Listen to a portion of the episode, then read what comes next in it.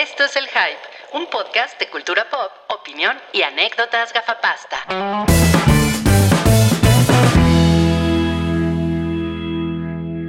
Hey, hola, ¿cómo están amigos? Buenas tardes. Estamos en el podcast del Hype, edición 367. El día de hoy me da muchísimo gusto darle la bienvenida a, a la- a las damitas. Eh, Samantha, Un gusto, ¿cómo están? Bien, gracias. Y Mar. ¿Cómo están? Muchas gracias por la invitación, amigos. Gra- Gracias por aceptar la invitación. Espero que no estén sonando los, los cohetes en mi colonia. Eso sí. Sí, están sonando. Me preocupé un poco por ti, ¿eh? ¿Es por el niñopa? No, pues es que eran, eran para el final del episodio, pero nos sincronizamos Ah. mal. Ay, bueno, Toby. Los programaste. Sí. Nah, pinche. Pues Toby, güey. Ya ves, es que Toby hace todo. Toby hace todo aquí. Y pues esa voz angelical que escucharon por ahí es la de el pequeñuelo que todos quieren, su satánica majestad, la cabra cabrita.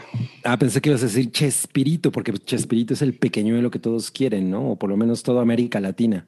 No iba a decir Oh, el oh, camaleónico. El camaleónico Ah, cabri. no, ese es David Bowie. Pero yo soy el cabriarónico. Oye, oye, cabri, ¿te robaron la cartera? Me robaron la cartera. Tengo, o sea, sí, yo creo que me la robaron. Hace como dos No. horas, ¿no? Pues un poco más, como No, tres. Ajá. Es, sí, es- fue- ¿es real?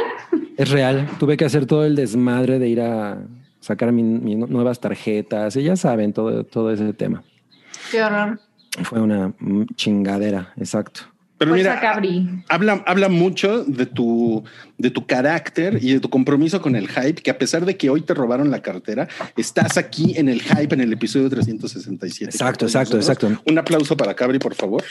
En realidad estoy, estoy un poco de mal humor, pero bien, pero bien, pero bien, porque ya, Sí. porque ya estoy entre gente de confianza. Mira, puedes hacer lo que yo miro, un whisky y el cabri del futuro que lidie con tus problemas. No, porque ya saben lo que pasa. Esa fórmula es infalible, ¿eh? Que el Cabri del futuro lidie con esto. Y está El cabri cabrón de las navidades pasadas. Está cabrón eso del, eso del whisky. Este, muy bien, Sam, muy bien. Eh, y Mobley, ¿qué está tomando? Eh, chela, chevechita. Excelente. Mm, Por, por eso me caes tan bien, Mobley. Oye, mira, Sam, tenemos el mismo vaso. Oye, sí. Los dos compramos la oferta del. Pues, esta la compró mi esposa y tiene vitamina todavía de que me eché en la mañana. Ah, el mío no venía con Muy bien. Miren, yo me estoy tomando una, una cerveza, una tradi- un tradicional latón. Es que este, a este le llaman el latón. Güey, ¿qué diría Chelito Botella de que estás tomando esa cosa?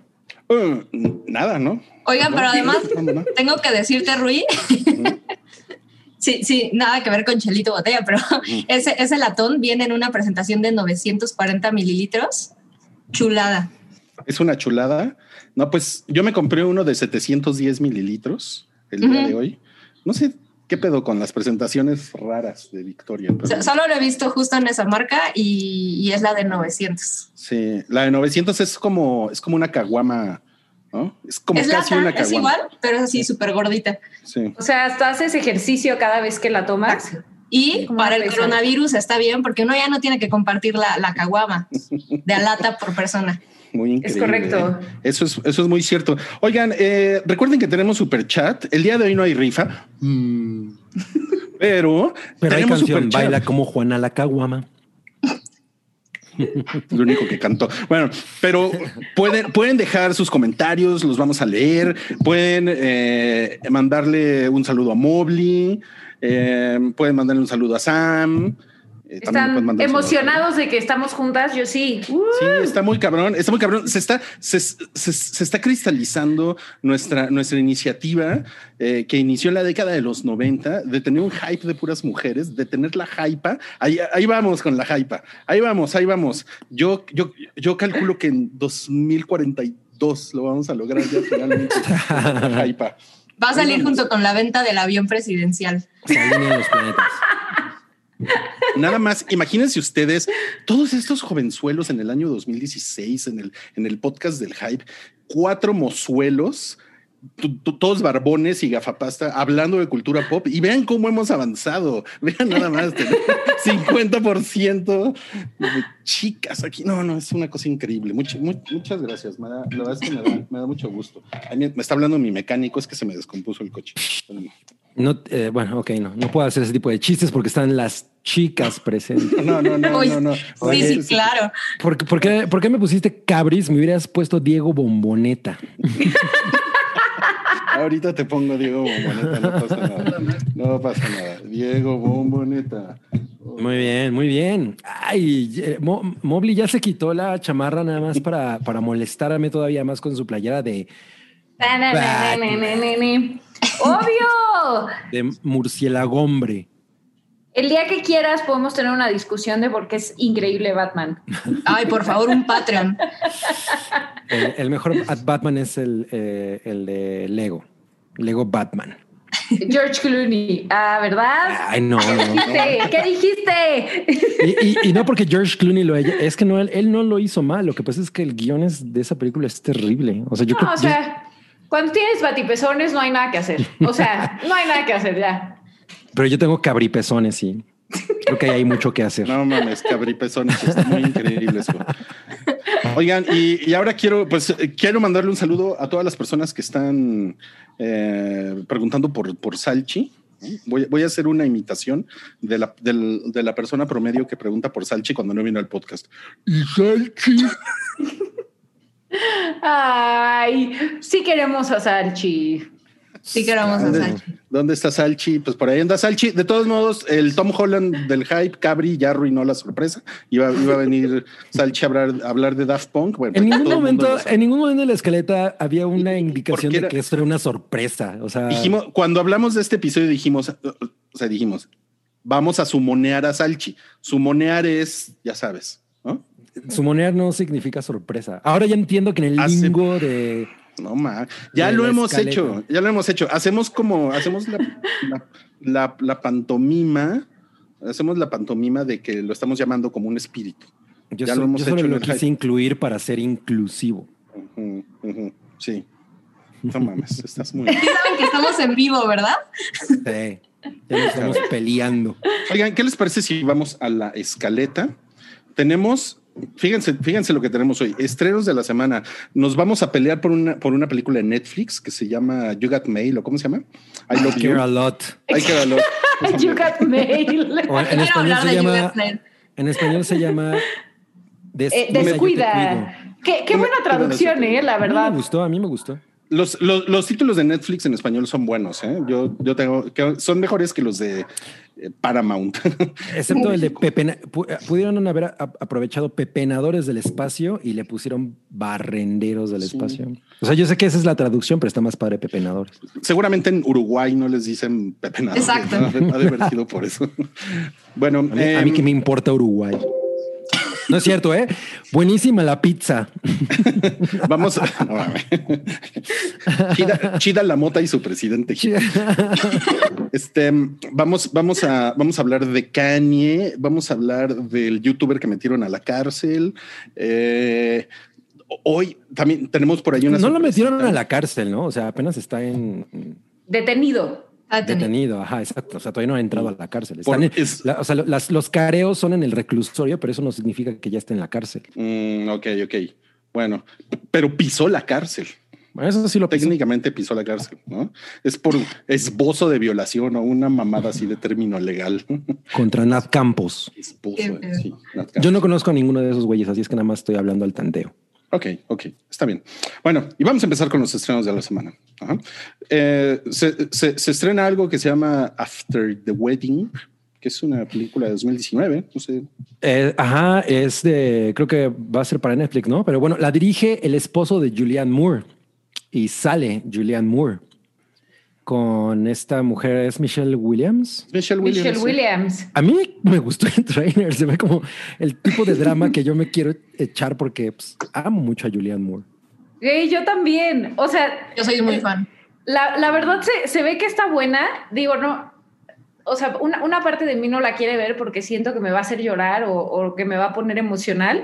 Pero aparte, el, el otro amigo que sale, que es el, el de Morning Show, Almost Famous, y este, creo que también sale en Big Fish, este Billy... Crudup. Ajá, me encanta. Entonces, o sea, se, se me, se me hace padrísimo verlo eh, con Julianne Moore y Michelle Williams. Creo que va a Está ser una dupla madre. bien interesante. Yo, yo, como, o sea, vi el tráiler y dije, ok, creo que esto va a ser como un thriller chingón. O sea, bueno, por lo menos bien actuado y- y- y estoy interesado. Quiero ver cuál es la verdadera trama en IMDB, ¿no? Entonces me metí a leer la sinopsis y dice menos que el tráiler, ¿no? Es una mujer tiene un eh, orfanato en la India y quiere pedirle un, un dinerito a, un- a otra mujer. Fin, ¿no? Entonces dije, ok, yo creo que esto va a tener más giros que un trompo de pastor. Y, y- y es correcto, ¿eh? Sí, sí parece que tiene muchos giros. Muchos giros, ajá. Entonces estoy muy ahí. Probablemente habrá reseña la próxima semana. Ahora, no va a salir en Netflix, ¿eh, Cabri? Va a salir en ¿Dónde HBO. En HBO. Es, la- o sea, es, Ah. es una película de Sony, de la, como del, del, del sello independiente de Sony, que es Sony Pictures Classic, y va a salir en HBO. Sí, bueno, eh, yo de todos modos la voy a ver porque tengo HBO, pero voy a tener que estarla cazando. Ese que iba a decir, yo de todos, modos- de todos modos la voy a ver en Netflix. Sí. La voy a ver en Blim. Ok. Em, otro estreno de la semana es Adiestramiento Canino, que bueno, fí- fíjense que tuve, tuve una discusión con Sam, casi nos mentamos la madre hoy este, por, por chat. Seguimos trabajando en nuestros problemas, ¿eh? Sí, sí, sí, muy, muy, muy. Eh, Pues es que es, es la patrona y yo a veces, a veces soy como un poco macho alfa, entonces bueno.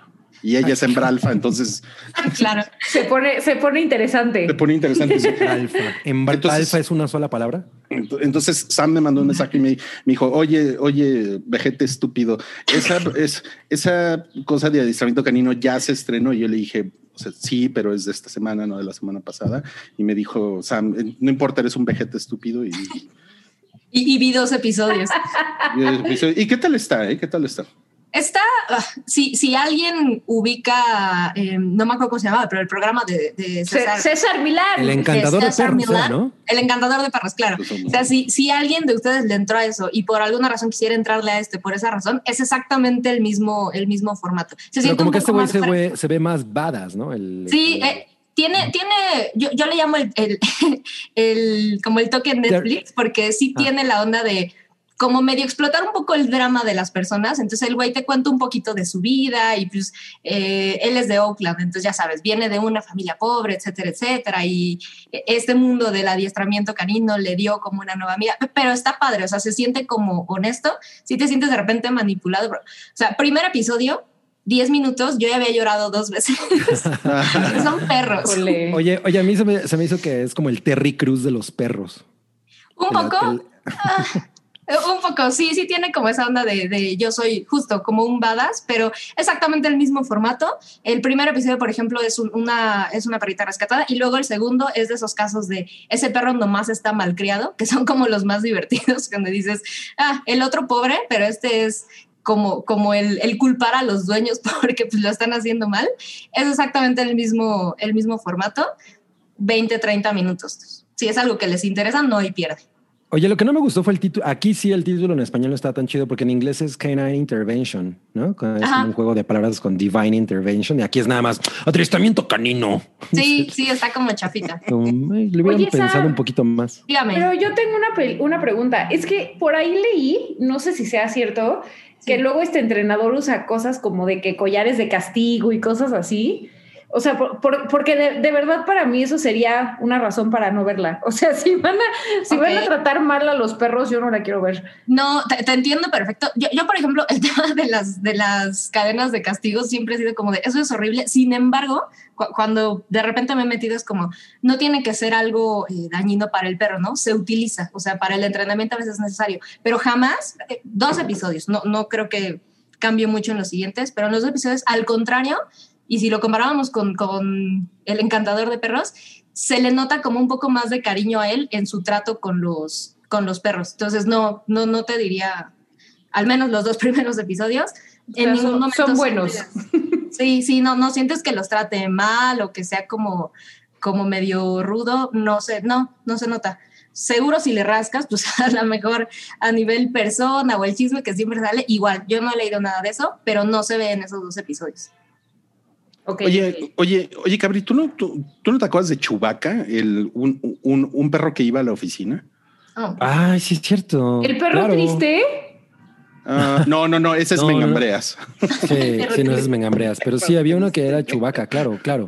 El perro triste es un güey también de hace muchos años, que era un güey que le decían el perro triste, pero tú no lo conociste, no importa. Eh, Sí, no, no, sé. es que ese güey Chubaca era, era un, es, es un güey con el que trabajábamos que, que lo, lo, lo adoptó, pero lo, lo trataba de la chingada. O sea, y qué poca madre. pero era, era una cosa, miren, eh, era una cosa muy rara porque, porque como que no lo, no lo trataba al grado, al grado que le tuvieras que decir, güey, le voy a llamar a una patrulla, ¿no? Sino, sino que estaba, estaba como en un límite así de, o sea, sí le está llamando la atención porque pues, el perro es un desastre y se mea en todos lados, ¿no?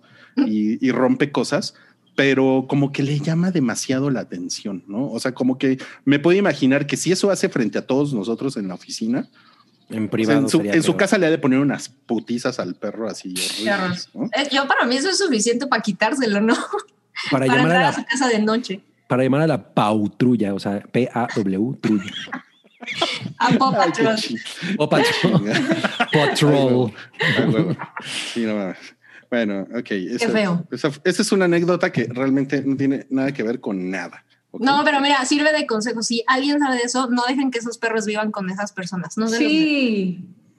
Sí, ¿eh? No, o sea, de verdad los humanos no merecemos a los perritos. No, No, ¿eh? No, para nada. Bueno. Los animales eh, en general, ¿eh?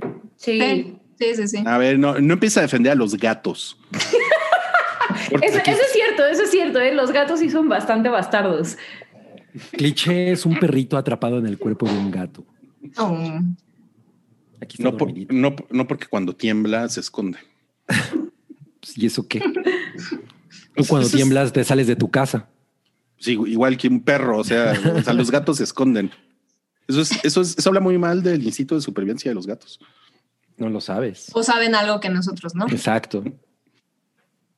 El triángulo de la Bueno, Moxie. Se estrena Moxie, sí. Es, esta es También de- la quiero ver. De Netflix. Ah, yo no vi el tráiler. Cuéntenme. Está padre. Amy Poehler. Es que Sí, no, ya. La, Ya la dirige Amy ella. Poehler, de hecho. Cool. Y eh, pues se trata de que esta chica, que es su hija, eh, pues ya sabes, está en, un- en una escuela en la que pues la cosa del machismo y, y- y todo eso está muy, muy arraigada. Y entonces ella como que dice, ¿qué puedo hacer en contra de esto? Y resulta que Amy Poehler, que es su mamá, pues fue una activista feminista, eh, no sé si en los 70, eh, y pues como que inspira a la hija a escribir este eh, magazine ¿no? Eh, colegial que se llama Moxie, pero lo hace, salud, lo hace de manera anónima. Entonces empieza a causar estragos en la escuela. Se ve chido. O sea, la verdad es que yo lo vi y dije, I'm in. Cool.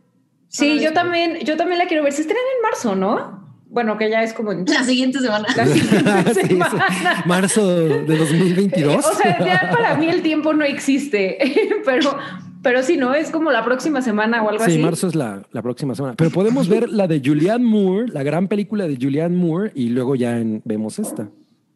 en Netflix las dos, ¿no? En, en Netflix, es- exacto. No está Me yo pensando emociona. verla en Prime. Cañón, porque siento que, que, o sea, Amy Poehler le tengo mucho cariño, obvio, desde siempre, pero, pero como regresarla a la escuela, no sé, en mi cabeza puede ser algo tan poderoso como Mean Girls, pero con, o sea, con más significado, ya sé, porque Mean Girls pues es comedia de puros memes. Siento Claro. que aquí, que aquí puede tener como mucho más mensaje. ¿Te, te dices Mean Girls porque es de memes? ¿O Mean, Meme Girls. Mean Girls? Mean Girls. Oye, sí, ¿eh? La película de más memes de la historia. No, pues, si ya hubo una go, película go. de emojis, puede haber una de memes. Exacto. Pero no la invoques, neta, no la invoques. No, bueno. Oye, pero. ¿Y ¿Vamos a pasar al siguiente estreno? O, Exacto. o- o ya dijeron todo lo que tenían que decir de Moxie? Ya, ya, o sea, yo, yo le Ya, tengo ya. muchas ganas. La verdad es que le tengo Yo muchas también. ganas a Moxie. Sí, yo, yo también porque quiero mucho a Amy Poehler. Bueno, Eso es lo que dijo Mobley, pero tú estabas tomándote una chela o yo qué sé. Es Toby que se apoderó de su red. pinche Ajá. Toby, sí. Ok, esto se llama Mito, un cuento de Frozen. Y es, Es- una cosa VR, ¿no? es una es, cosa. es una animación. Es con Oculus, ¿no? Virtual reality. Sí, exacto. ¿Quién tiene ¿Todavía Oculus? existe Oculus? No, no. Yo no. Oculus. ¿Qué yo no, tengo habían Oculus. matado eso? Tengo un amigo y me ha puesto película, bueno, películas, eh, odio ese término, eh, escenas porno y es la cosa más espectacular. Es muy impresionante, No te los juro. No, ma- ¿es en serio? Sí, sí, sí. Es una cosa muy impactante ver No porno mames, en qué esa madre. chingón. O sea, Sí. yo, o sea, yo, yo, yo he visto porno 3D, pero con cardboard, así. O sea, con, con, con mi teléfono y YouPorn. ¿no? No estoy seguro de que a Disney le encante que estemos hablando de porno VR mientras Sí, estamos hablando esto- de Move exacto. a sí, sí, sí. Frozen. Derivado de Frozen. bueno, pero salió el Pero bueno, una, es, es la única manera en la que yo he usado un, un Oculus así en viendo escenas y ha sido muy impa- impactante. Esto se ve muy bonito, ¿eh? El trailer está poca madre. Sí. Sí, No sé de qué se trate, pero se ve chido. Pues es de Navidad, porque es de Frozen. Obvio. No, por favor. Me imagino que es como un spin-off, ¿no? De Frozen. Lo que sí es un spin-off. Lo que pasa es que Frozen 2 eh, tiene, tiene como que, o sea, es así, genuinamente tiene que ver con el otoño, ¿no? Porque hay como, eh, son como los espíritus del otoño que viven en el bosque y, o sea, no estoy chingando. No es de Navidad. No, no, no, no es de Navidad. Es lo que y sale, diciendo. Y sale el, el, el caballito de agua y todo eso. No sé si vieron Frozen 2. Eh, Ay, es súper bonita. es bonita, la verdad es que es bonita, sí. Es Yo vi mejor que la una versión ¿Te gustó más que la 1? Pues yo creo que sí. O sea, sí, sí es mejor película. Lo que pasa es que la, la uno tiene la canción legendaria, ¿no? Sí. Este, pero la verdad es que la dos está mejor hecha y es mejor película, ¿no? La uno es como muy babas. La- las dos me gustan, pero. Bueno, sí, no sé. Oigan, pero yo, Yo no, yo no vi la Me dos. quedé sin opiniones. Solo las dos me gustan. yo tengo una El duda. porque- opinionómetro está ya en cero. A ver, yo sí vi la primera, no soy fan. La segunda no la vi porque pues no me encantó la primera, entonces no le he entrado. No Mm. es que la odie, pero, o sea, sí da como para más historias. O sea, ¿e- ¿esto lo ven como justificado? Sí, porque, o sea, es, es un, o sea, por un lado es un corto y, es- y Sí, es sí. como, sí, Creo que son ocho como- minutos, algo así, ¿no? y es una, mic- es una micro mierda. Sí, y lo no que- me imagino una película O sea, yo- VR. Yo creo que está interesante que experimenten con esos formatos. La verdad es que a mí la, la realidad virtual nunca me ha gustado en, en ningún sentido. O sea, este, no, no, no me gusta y, y aparte creo que, creo que, este, no sé, es como el cine 4D, ¿no? Sí, como que O nació sea, para morir. No sé, no, sé, en una, en una de esas sí, sí un día despega, pero, pero por otro lado, pues sí me parece interesante que, que experimenten con, con este tipo de formatos, o sea, como eh, VR o luego cuando Netflix hizo, ya saben, este de Black Mirror, de que, ¿cómo Mm. se llamaba? El que podías este, El escoger el... Ajá, justo, creo que está padre, o sea, si lo Ahora, pueden el- hacer, El, el, el formato de VR, o sea, lo, lo que yo sé es que en, hay como una especie de marketplace de Oculus en Estados Unidos, donde ustedes, si tienen Oculus, lo cual significa que pues tienen dinero como para tirar en pendejadas, ¿no? Eh, pueden rentar esa película, ¿no? O la pueden comprar. Pero aquí en México no. O sea, aquí en México lo que yo tengo entendido es que es la versión 2D, ¿no? Lo que vamos a ver. en este. Ah, Ah, pues, Y solamente va a aparecer en Disney Plus. No, pues así que chiste. Así, así que chiste. Pero por otro lado, o sea, lo que pasa es que en Frozen 2 sal- sale como toda esta. Pues es que es- el mundo de Frozen es como, pues es como una fantasía muy extraña, ¿no? Porque como que son unos nativos americanos, ¿no? Que viven en el bosque. Y entonces, Noruega. no, porque son como nativos americanos, ¿no? ¿Sí? Y Bueno. están, son unos güeyes como muy raros. O sea, están como muy, según yo, están como muy morenos para ser noruegos, ¿no? Pero bueno. That's racist. Pero, um, eh, o sea, lo que está chingón es que no es Olaf, ¿no? O sea, a eso iba. ah, bueno, sí, ya. Ay, que además no le fue muy bien a su corto, ¿no? Nada más Olaf. No mames, ese pinche corto, pues fue el, fue el con el que nos torturaron en Coco. Ah, yo lo disfruté. ¿Por qué A mí no me lo pusieron. Olaf? Es, o sea, es chistoso. Un mono, un mono de nieve que le guste el verano. Es como. Es bien pendejo, ¿no? Es que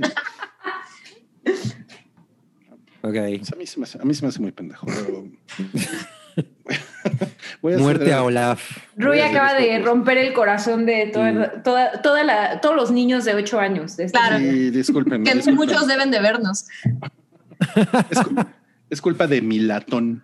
Bueno, vamos a pasar a, lo- a los superchats. Estos son todos los estrenos de la semana. Entonces, vamos a leer algunos superchats ahorita, si, si les parece. Sí, Eh, eh, el está el de Luis Fernando Martínez, que únicamente nos pone 75 pesos, pero no puso nada. Entonces, pues, gracias por el color azul. de tu- Puso, puso el Un dinero. abrazo.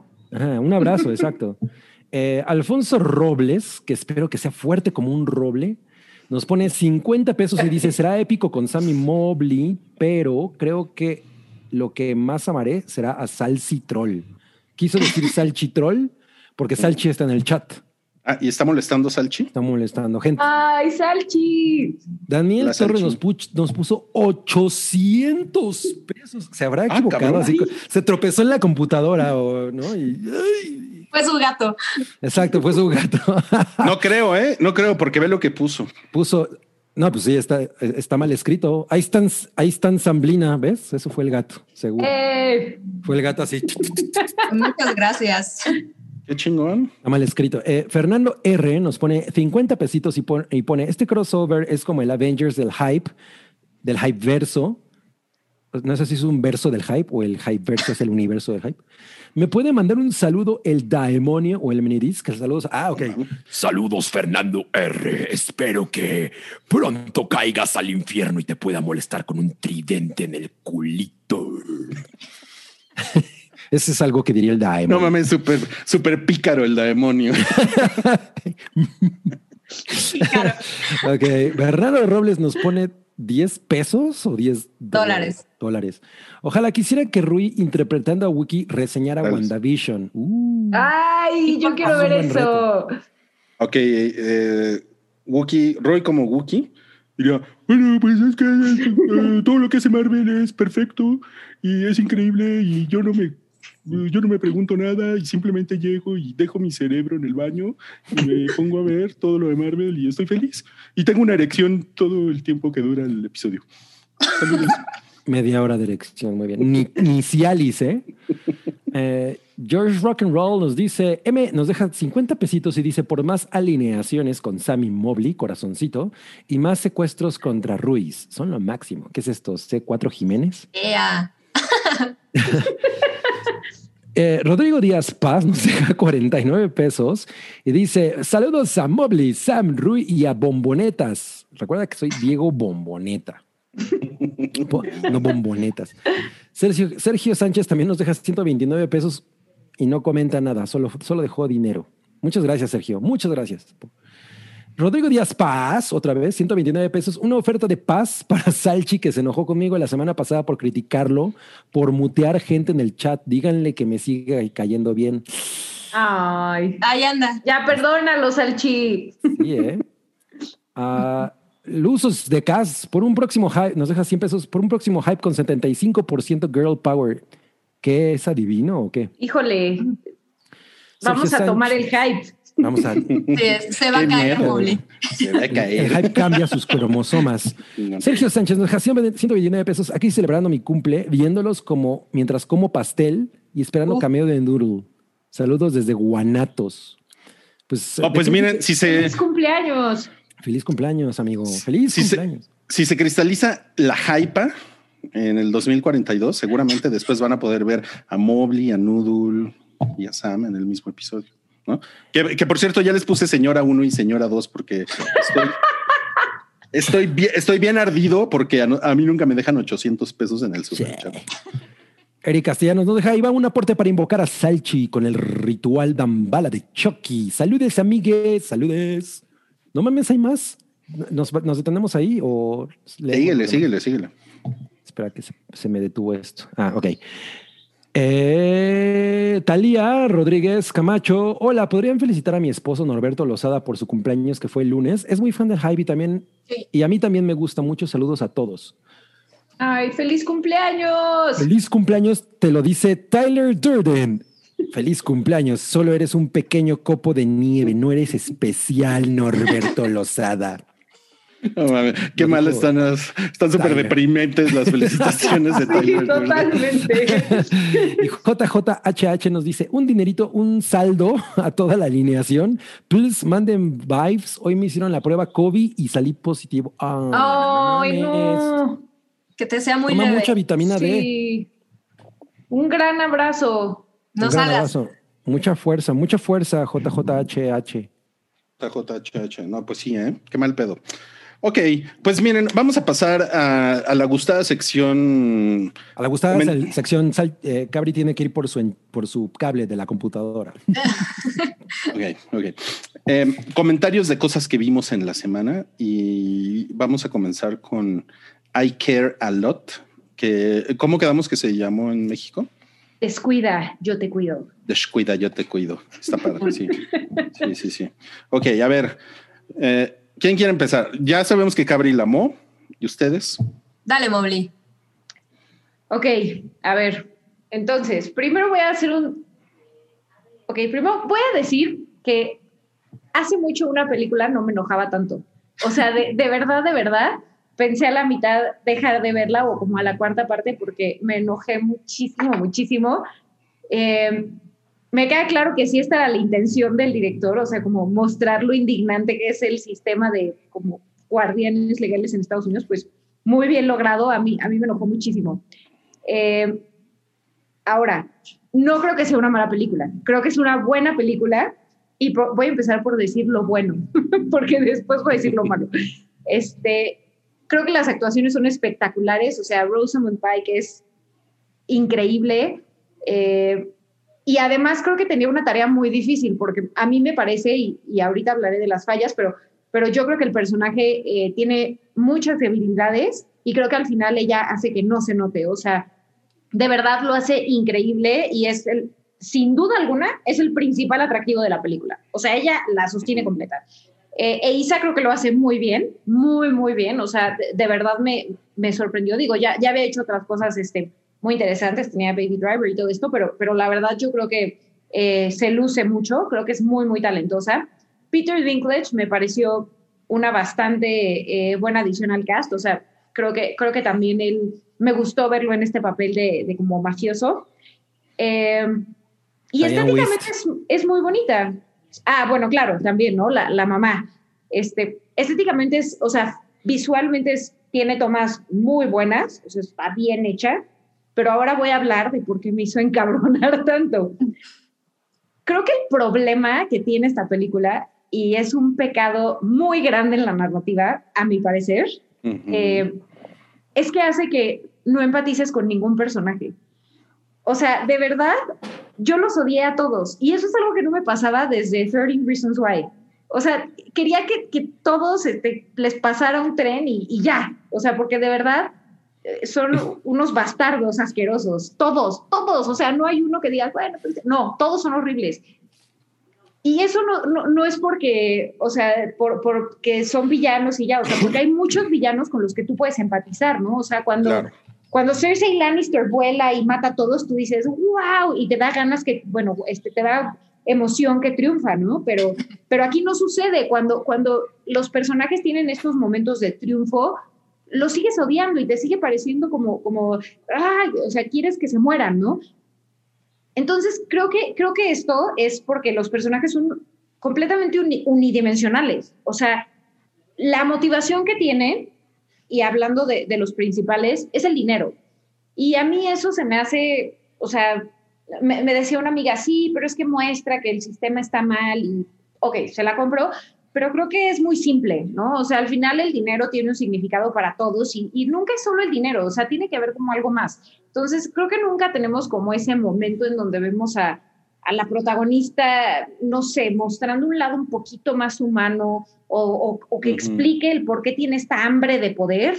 eh, o, o- o cuál es, qué, qué hay como detrás, en ningún momento se explica. E incluso con la relación que tiene con Isa, creo que las dos tienen una muy buena química y eso lo salva, pero en realidad solo vemos su, o sea, digamos, la importancia de, la, de su relación solo la vemos como en algunos gestos que se tienen entre ellas, pero no hay como ninguna acción que ellas tomen que tú digas, wow, o sea, de verdad, ella da la vida por la otra, ¿no? O de verdad ella este, es así de importante, ¿no?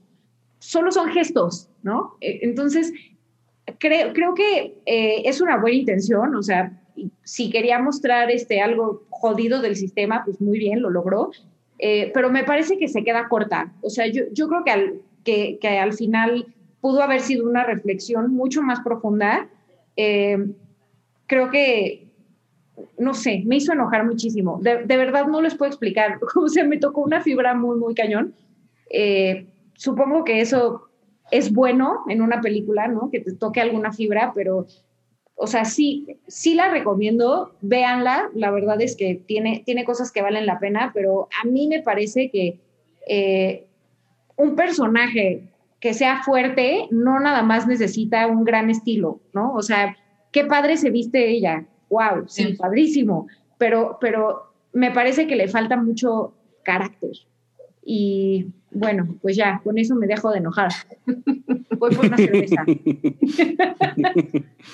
ok, creo, creo que le toca a Cabri porque, porque él mm. es más relajado con la película. Yo soy, voy a ser un poco más breve porque hay muchas cosas en las que estoy de acuerdo con Mobley y justo una cosa que me gustó a mí mucho de la película es que todos son detestables. Claro. O sea, me, e, eso es una cosa que me, que me, que me agrada porque porque aplaudo mucho que una película se arriesgue a mostrar personajes que con los que no puedes conectar a nivel eh, moral. Y, y, entonces eso me tenía justo encabronado con ella. Yo decía, güey, esta vieja ya por favor que le metan una madriza o algo, ¿no? y no pasaba y no pasaba y era como y cada vez yo yo me enganchaba más. Yo la puse por quería que fuera una cosa de fondo, ¿no? O sea, de ah, voy a hacer otra cosa mientras veo esto que acaban de estrenar. Y me, y me atrapó. Yo no creo que sea una gran película, pero es una comedia de humor negro. Entonces, no, no, no, no siento que no podemos tomarla, tomar tan en serio eh, muchas de las situaciones que, y con esto me refiero a la manera tan fácil en la que las cosas de pronto se resuelven para el personaje de Rosamund Pike pero, pero las actuaciones, el estilo visual, eh, algunas de las situaciones inverosímiles están eh, manejadas de una manera muy chida. O sea, hay, un momento en el que ella escapa de algo que es realmente inescapable, que dices, no mames.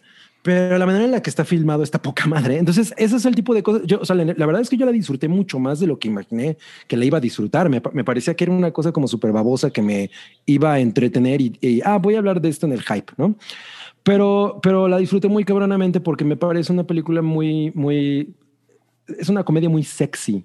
¿No? Y, y, tiene justo esta parte que te va a hacer, que, que, se te va a meter como de, güey, esto existe, ¿no? O sea, si hay gente que se aprovecha, incluso acabo de leer una nota eh, de, C, de C4 Jiménez, de unos güeyes que se, aquí en México que se encargaban de, de engatusar viejitos, ¿no? Entonces, esta, esta parte a mí me pareció súper miserable y, y, es algo que, que, definitivamente por a nivel temático te atrapa como, como audiencia y te, y te saca a la bilis, ¿no? Pero me gustó mucho y, y me gustaría, güey, me acuerdo que dije, ¿quién es esa mujer que está bien guapa? No mames, es Isa, es Isa González. Güey, está guapísima. y, y Diane Waste está fenomenal. Ella, o sea, me gustó mucho Rosamund Pike porque pues ella carga la película, pero Diane Weiss tiene unas cosas como muy sutiles en las que tampoco es totalmente vulnerable, ¿no? Y eso a mí me gustó mucho.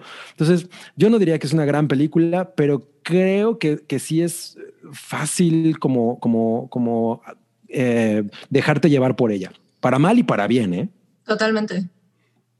Sí, a, mí, a mí me pasó, yo, coincido como con, ambos, pero me inclino un, poco más a, lo que comentaba Cabri, porque justo cuando empezó, o sea, sí me sentí igual que Molly, como de, ¿qué demonios?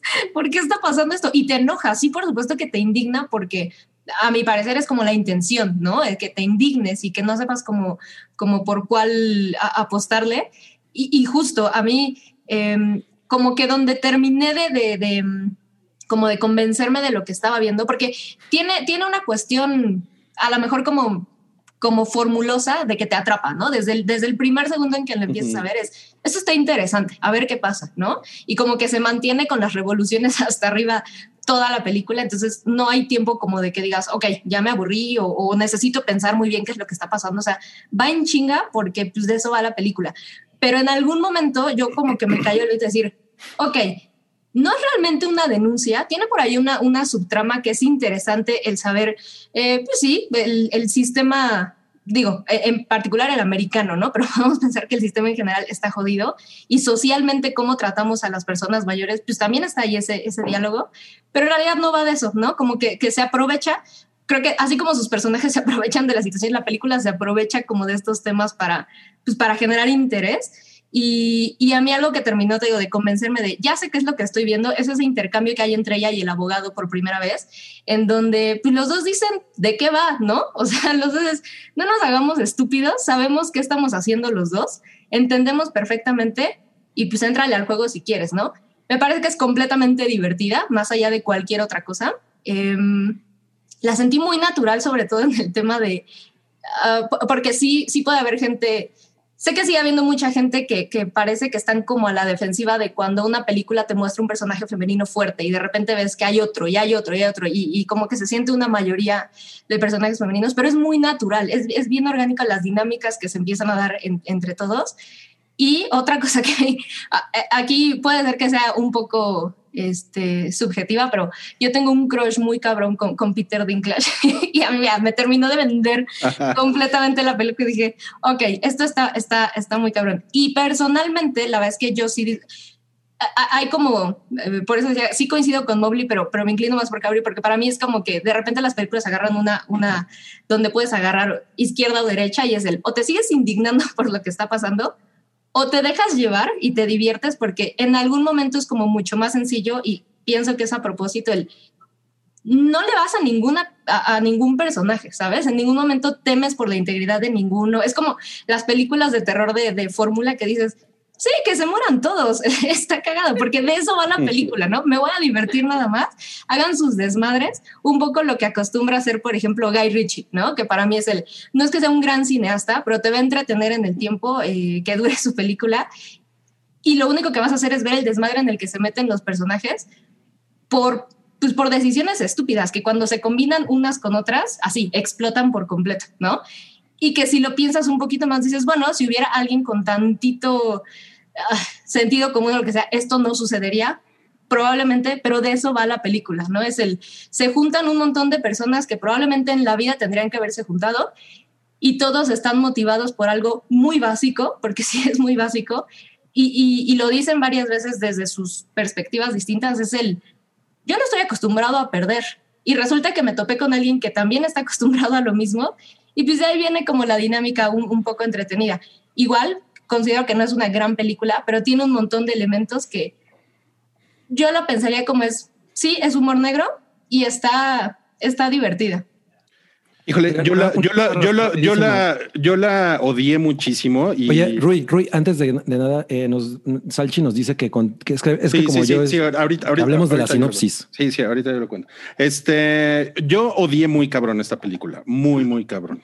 O sea, de verdad me parece una pinche basura. O sea, yo, yo le veo muy pocas, muy pocas cosas buenas a la película. Órale. Es una, es, es, un, es una película que, que se trata de, de de una, de una mujer que tiene, que funda su negocio en, pues en. Es una tutora en, de. En transar gente... viejitos y ahí. Y en, una maldita desgraciada. Es una hija de puta y en hackear el sistema, ¿no? Uh -huh. eh, porque lo que pasa es que legalmente la, la, terminan designando como tutora de viejitos y pues ella acaba quitándoles todo el dinero y sus propiedades y sus cuentas de banco, etcétera, etcétera. Que a, a mí eso me pareció, o sea, a mí. no, el cameo. Güey, no hubo, o sea, me, el Muy mejor increíble. momento, el mejor momento. ¿Verdad, mamá? ¿Ya que nadie te ha quitado tus cuentas? No, al, alguien podría decir eso de un tal Rui. Güey, estoy. O sea, sí, o sea, sí estoy muy consciente que estoy, estoy muy, estoy muy sensible con el tema de los viejitos, por obvias razones. Eh, y todo, todo eso me pareció, o sea, me pareció interesante cómo se planteó la película. Después, esta mujer se encuentra con, con las personas equivocadas, ¿no? Pero ahí, o sea, a mí eh, la, la, película me prometió algo que nunca me entregó y yo la verdad es que estaba, estaba muy, muy emputado porque yo no, yo no, yo no sentí ese, Ah, bueno, es una comedia. Es humor negro. No, yo no, yo no sentí para nada que eso fuera como suficiente justificación para lo que fue sucediendo en la película, ¿no? Ok. Como, como que son los mafiosos rusos más estúpidos de la historia, ¿no? Que hacen una pendejada tras otra, que, o sea, tienen como las... ¡Ay, el arma! ¡Ah! Así, ¿no? ¿Qué hago, no? Si soy mafioso ruso, ¿y qué hago? ¿no? Y, ay, no, eso la verdad es que a mí se me hizo como de, ay, güey, eso está, esto, esto está increíblemente pendejo, o sea, está muy mal justificado, está muy mal hecho. Eh, no, no, no me pareció divertido, no me pareció cagado que, lo, que los gangsters fueran tan estúpidos, ¿no?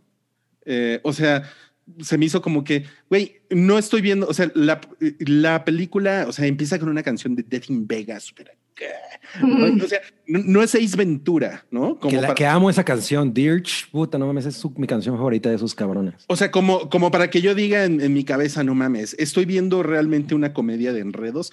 No, no, no, no, no. O sea, me parece que es muy tramposa la película en ese sentido.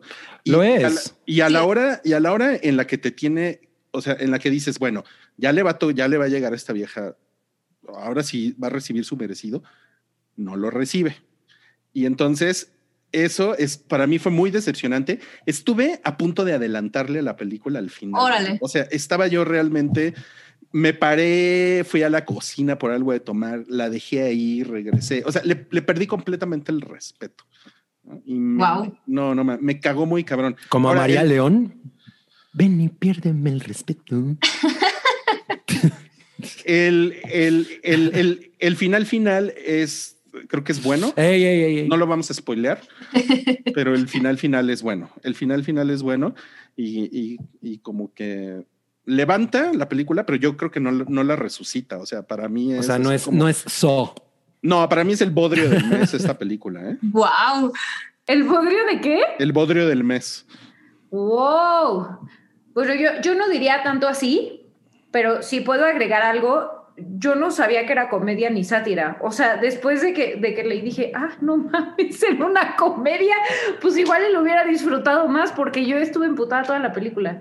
Tal Pero- vez es pero- porque justo una- lo- eso que, que- que tocas es muy, me parece muy sensato porque es, yo creo lo mismo que molestó a Rui. Como que al principio parece que es un tipo Muy de película, Sí. ¿no? Y se convierte en, en otra cosa. Yo, o sea, yo creo que yo también como, como Sam lo entendí en algún momento, dije, ah, ok, ok, ya, no, no, no me voy a comprometer tanto con esto, la voy a disfrutar porque todos están poca madre, las situaciones están chidas, ok, ya, chingón. Y eso hizo que me la pasara mucho y una cosa que, puedo- que voy a decir que me daba mucha ansiedad era el corte perfecto de Rosamund Pike. Ah, ya sé.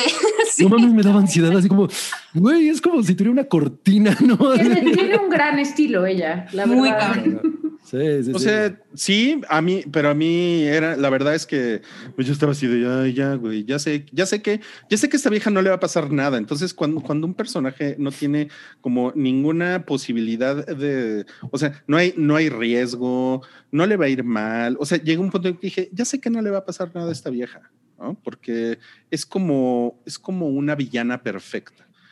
Ujú, Y, ujú. y es una, y es una estupidez, está muy mal planteado. La escena del lago, la escena del lago es una mentada de madre. Sí, o sea, yo, yo, yo, yo ¿Pa bien o pa mal? Para mal. O sea, a mí, a mí me, a mí medio me rompió el corazón esa escena porque yo pensé, eh, o sea, pues güey, no mames, esto se va a poner cabrón y, y No, no mames. lo que pasa inmediatamente después me gustó un chingo, Sí. mucho. Sí, sí, sí. ¿Lo sí. de la leche? La- la- ajá, exacto. Sí, sí, Sí, sí. no, toda esa secuencia Ese es un está- buen detalle. Sí, está poca madre. Eh, o sea, yo no para nada diría que es una cosa, no mamen, tienen que ver I Care a Lot, porque no, cero, pero yo la disfruté inmensamente. Ujú. Sí, yo también me lo pasé bien, pero bueno, le puedo dar mucho la razón a Mowgli, que es, si la película es una comedia y tú no entendiste que era una comedia, pues el error está en la película, ¿no? O definitivamente algo, algo está mal. O sea, si, si no logra venderse como lo que es, pues habla mucho de, de la calidad y de la realización. Tiene, Pero- tiene una, tiene, es que tiene una realización que es muy sofisticada, Sí. como, como para el tipo de comedia que resulta ser. Entonces dices, ah, ok, entonces esta vieja se puede meter en la, en la guarida de los gangsters y, y pa, pa, pa, pa, pa, y todo lo que pasa es de ¿no? y acaba metiendo al, al jefe gangster en, en una camioneta. ¿no? Entonces, ok, si esa es la película, entonces, pues no mames, no pases 50 minutos vendiéndome una película que no es, ¿no? Pero aparte siento que le falta backstory, ¿no? O sea, de, de pronto, por ejemplo, hay una escena donde se pone la peluca y sale, es como de, ¿cómo? Pero que no era como el estereotipo de la abogada, que es una, una cabrona y que, o sea, ¿en qué momento se volvió la, la espía, no? O sea, Ay, no sé, sí, se, me hizo, no. se me hizo muy raro, muy, muy raro eso. Y, y siento que, de nuevo, se lo atribuyo a la falta de construcción de personaje, ¿no? O sea, ¿qué sabemos de ella? ¿Qué, ¿Cómo llegó ahí? ¿Qué, o sea, no, no hay nada, digo, yo no, no quiero que me pongan un flashback, ¿no? De tenía una abuela, no, o sea, no, no, pero hay otras formas en las que nos pueden compartir como información que quizá nos haga como, ah, ok, que, que nos cheque más lo que, lo que está sucediendo, ¿no? Eh, pero bueno, Pero, o sea, ¿de acuerdo?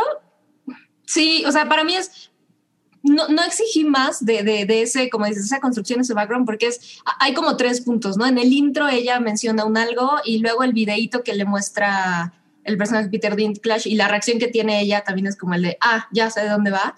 Y al final es como, esa es mi motivación. O sea, sí, claro, la película tiene que, tienes que concederle muchas cosas, ¿no? El, sí. bueno, pues le interesa el dinero a esta mujer, ¿no? Y ya, con eso te convences de, ahí va. Y, y, probablemente a los demás también, ¿no? Les interesa el dinero. O algunos nomás son increíblemente incapaces en su trabajo y eso facilita que se dan otras cosas. Y sí, es combinar un montón de factores que probablemente no se dieran en la realidad. Pero va, a, a lo mejor no es que esté bien esto, pero una vez que le perdonas eso a la película, pues resulta divertida. Pero definitivamente eso habla de la calidad de la película. Sí. ¿Puedo, ¿Puedo agregar una última cosa? Agrégala, agrégala. Es como, miren, yo no he visto la de Hachiko o esta película, ¿no? No, no la he visto ni la voy a ver nunca en mi vida. Ya somos Porque ya sé, ya sé que si la veo me voy a tirar al sillón dos días a llorar. Ya sé. No veo Marley yo, o sea, de verdad, la, la, vi un segundo y dije adiós. Es bien ya, chida Marley yo. Sí, no, pero porque ya sé que igual, me, o sea, porque no, de verdad no puedo con, con el tema de los perritos. Entonces, mm. mi único consejo para ustedes es, si traen un tema con las personas de la tercera edad, como yo, por ejemplo, o Rui, evítenla porque solo se van a encabronar. Sí, totalmente. Si, si, si lo pueden sí, llevar sí, pero, y estar ok es, con eso, o lo pueden tomar no. como comedia, pues de, se la van a pasar bien. Pero, pero Rui es, no, yo a mí soy muy sensible con las personas de la... Mamá, siéntate. Sí, las personas de la tercera edad. No, no, no, yo no dije soy muy sensible con las personas de la tercera edad. Dije, estoy muy sensible con el tema. Ay, no, yo sí soy. El tema de cortes de cabello perfectos. El tema de cortes de cabello perfectos, sí. Ah, bueno, mejor vamos a hablar de WandaVision, porque. Ah, no es cierto. ¡Eh! Ya hemos hablado mucho de WandaVision. Bueno, ahorita hablamos de WandaVision, pero es, está mejor. Pero antes, Cabri, Cabri nos va a platicar de Monster Hunter. Que... Oigan, te, tengo, perdón, pero tengo que hacer. Cuando Cabri nos contó esto, soy, fui muy fan de la reacción de Salchi. ¿De qué? Necesito que nos cuentes tu anécdota, Cabri. ¿De cuál de todas? De, de, de, de, cómo viste Monster Hunter, de, lo que ah, nos dijiste sí. de cómo fuiste a ver Monster ¿Cómo Hunter. fuiste a ver Monster Hunter? Ah, no, pues es que estaba yo en Cuernavaca y dije, pues tengo que ir al cine porque pues es lo que uno hace cuando vive en una ciudad en la que no puede ir al cine, ¿no? y le dije, fui a Cuernavaca y Salchi me puso a Cuevana. ¿Qué? ¿Quisiste escribir Cuevana? Y yo, no. ¿Te referías a eso? sí, sí. Cabri consideró muy prudente decir, nos voy a Cuernavaca a ver Monster Hunter y fue como, ¿por? Sí. Y entonces le, le, preguntamos más y nos dijo que fue a comerse unos taquitos. Fui a comerme unos taquitos con unos cuatitos. claro. Y pues Era nada, Monster Hunter, que, que, es el tipo de película del que no, no esperas nada. Y todavía te, te ofrece menos, ¿no? O sea, Wow. es, es- cuando pasa eso es realmente terrible, porque además, eh, pues Mila Jovovich y Paul W. S. Anderson es un subgénero ya, ¿no? O sea, es, es un subgénero, es películas Es de un esos dos, subgénero ¿no? de la acción, sí. Sí, y a mí me parece que ella en realidad es una mujer bastante talentosa. O sea, obvio, no es este Meryl Streep, pero es una mujer que, que, que- que- puede hacer cosas chidas. O sea, Lilu es un gran personaje y lo construyó ella, ¿no? Eh, pero bueno, la película en serio es si Jurassic Park se sentara con Starship Troopers, se sentara con Resident Evil y se sentara con Mad Max en una mesa. Y eso es lo que, esa fue mi reseña en Twitter y todos estuvieran, y todas las películas estuvieran bien pedas, ¿no? Y, deciden, y deciden tener un hijo. O sea, es, es, es, es, es realmente, no, no hay nada sorprendente. Los, los monstruos, hay uno que se ve chingón. Eh, todos los demás en serio son como, como que como, como, como bocetos que abandonaron de Pacific Rim, ¿no? Es que soltó Y- Guillermo del Toro. Ajá, o sea, en, en verdad se siente muy incompleta. Es como si estuvieras viendo la maqueta de la película que, iba- que querían hacer realmente. Y tiene este problema que no mames, yo nunca entiendo por qué siguen haciendo algo, esto que cuando se va a poner bien chingona es cuando se acaba. ¿No? O sea, a mí me pasó lo mismo que me pasó con The Last Airbender, No, bueno. eh, que dije, no mames, esto ya se va, ahora sí ya va a haber madrazos, entonces me fui a, fui por unas palomitas, ¿no? Y regreso y ya se había acabado. Créditos. Ajá. No, Es como, No, no, pues es que sí, cómo no. No mames, tú en Cuernavaca yendo por unas palomitas. güey. Yendo por palo, pues es que no mames, estamos en un momento complicado, ¿no? Ya que anunciaron que la próxima semana se abren los cines, no mames, no sabes cómo se me pararon los pezones. El, o Una sea- o sea, mención a tus pezones hoy. pues ya son- esa es una mención. Si, si les interesa saber de qué trata, Salche ya la describió la semana pasada, ¿no? Porque pues él habló de los videojuegos y todo, pero se trata de que Mila Jovovich es como una capitana de un grupo como de Marines que van en el desierto y de pronto hay un fenómeno natural que los lleva como a una dimensión alterna que está dominada por monstruos. Eso es todo. ¿No? Ahí en esa dimensión alterna se encuentra este chavito que, ¿cómo se llama? Jay de la Cueva o cómo se llama? Jay algo. no. Te fallo, cabrón. Jay, No sé. Jay de la Cuevana se llama. You see what I did there? Mil puntos Y, por eso. eh, a ver, les voy a decir cómo se Oye, llama. oye, y, y esas mega armas, ¿por qué? eh? Tony ¿Por qué Ya. tienen esas? Se llama Tony Ya, yo Jay. No, no tiene nada que ver con Jay de la cueva. Oye, este, ¿por, qué- por qué tienen esas espadotas? Ah, porque pues obviamente a estos a estas criaturas pues no, no, no las puedes matar, a- o, sea, no las puedes matar a balazos, necesitas matarlas, ya sabes, gol- con un cuchillazo en el punto estratégico que brilla cada tres segundos, ¿no? O sea, Entonces, como que es- no sé si es Game of Thrones o Final Fantasy, ¿no? Es como una combinación de- de muchas cosas. Te digo que todas esas películas y series se sientan en una mesa y se ponen una peda, mala peda. Entonces, este güey hace esas armas, pues obvio, obvio con restos de animales, ¿no? O, de- o restos de estas criaturas. Y como puedes ver, el machetote ese, pues es como una dentadura, ¿no? O sea, El machetote. la, la- o sea, la, la verdad es que es una cosa que podrías pensar, bueno, pues esto da para una cosa genérica, pero divertida. Pero el, Claro. el problema es que no lo es. O sea, las batallas con los monstruos no están chingonas. Lo, lo- lo- no me parece que los efectos sean malos, pero no son sorprendentes. Hay como, un- hay como dos cosas que, que pensé. Ay, eso está chido, pero ya hasta se me olvidó qué era, ¿no? Hay una, hay una parte en que un monstruo arranca, le arranca las alas a un avión y dije, ah, eso se, se vio chingón, pero y ya, ¿no? O sea, no, no, si, si, si, si todas las Resident Evil las han visto y se entretienen un chingo con ellas, pues vean esto, es Ah, exactamente entonces igual. sí es lo mío. Ajá, miren, pero miren, miren, ya que estamos hablando de Monster. Hunter, miren, y de las espadotas, miren, este es un latón y este es el turbolatón. ¡Ojo! pero no son de seischelas.com. Perdona, seischelas.com. Elito ¿qué Botella quieres? va a llegar y te va a madrear, güey. Hoy, hoy, todo mal contigo. Somos un medio independiente, déjame. Ok, bueno. Sí, Somos sí, más, más sin embargo, ¿no? Más sin en cambio. Más sin en cambio. Bueno, eh, Sam nos va a contar de Bill and Ted Face the Music. Ay, a ver, estoy muy Uy. interesado. ¿Alguien la ha visto o no? Yo no, ya después Sí. de las reseñas dije, no, me apagó mucho. Eso, eso me, me tiene un poco confundida, porque la verdad es que, eh, a ver, Billy Ted es, es la, es la tercera eh, entrega de, de la saga de Billy Ted. Es, es una película que, pues desde el 2008, 2007 ya estaba como el ruido de, eh, como que vamos a revivir Billy Ted y vamos a hacer una tercera entrega, ¿no? Y bueno, pues entre, sabemos la carrera de, de Keanu Reeves cómo ha ido y entre que no se acomodaban y como que no le tenían mucha fe al proyecto, se fue congelando y de repente nos sorprendieron tipo 2018, 2019 como, ¿qué creen? Sí se va a hacer, ¿no? Em, y, y a mí me parece muy curioso que pues toda esa campaña, la verdad es que a mí me dio a entender como, es una película que parecía de culto, pero tiene un fandom importante aparentemente porque básicamente fue de esas cosas que, que los fans empujan tanto y exigen y demás y, y, y que obvio lo, los involucrados creativamente pues están más o menos interesados y se logra gracias a, a ese trabajo como en conjunto, ¿no? Eh, entonces, pues pensaría que tenía como fans suficientes como para lograr rescatarle y revivir para una tercera película. Y es muy cagado que no le fue nada bien. O sea, es que no le fue bien a la película. No le fue bien en reseñas, no le fue, ah, le tocó obviamente estrenarse pues en medio de esta situación, entonces su, su corrida en cine fue cortititita y aunque hubiera sido larga pues no, no, no había mucho que hacer. Y bueno, salió en streaming también, ¿no?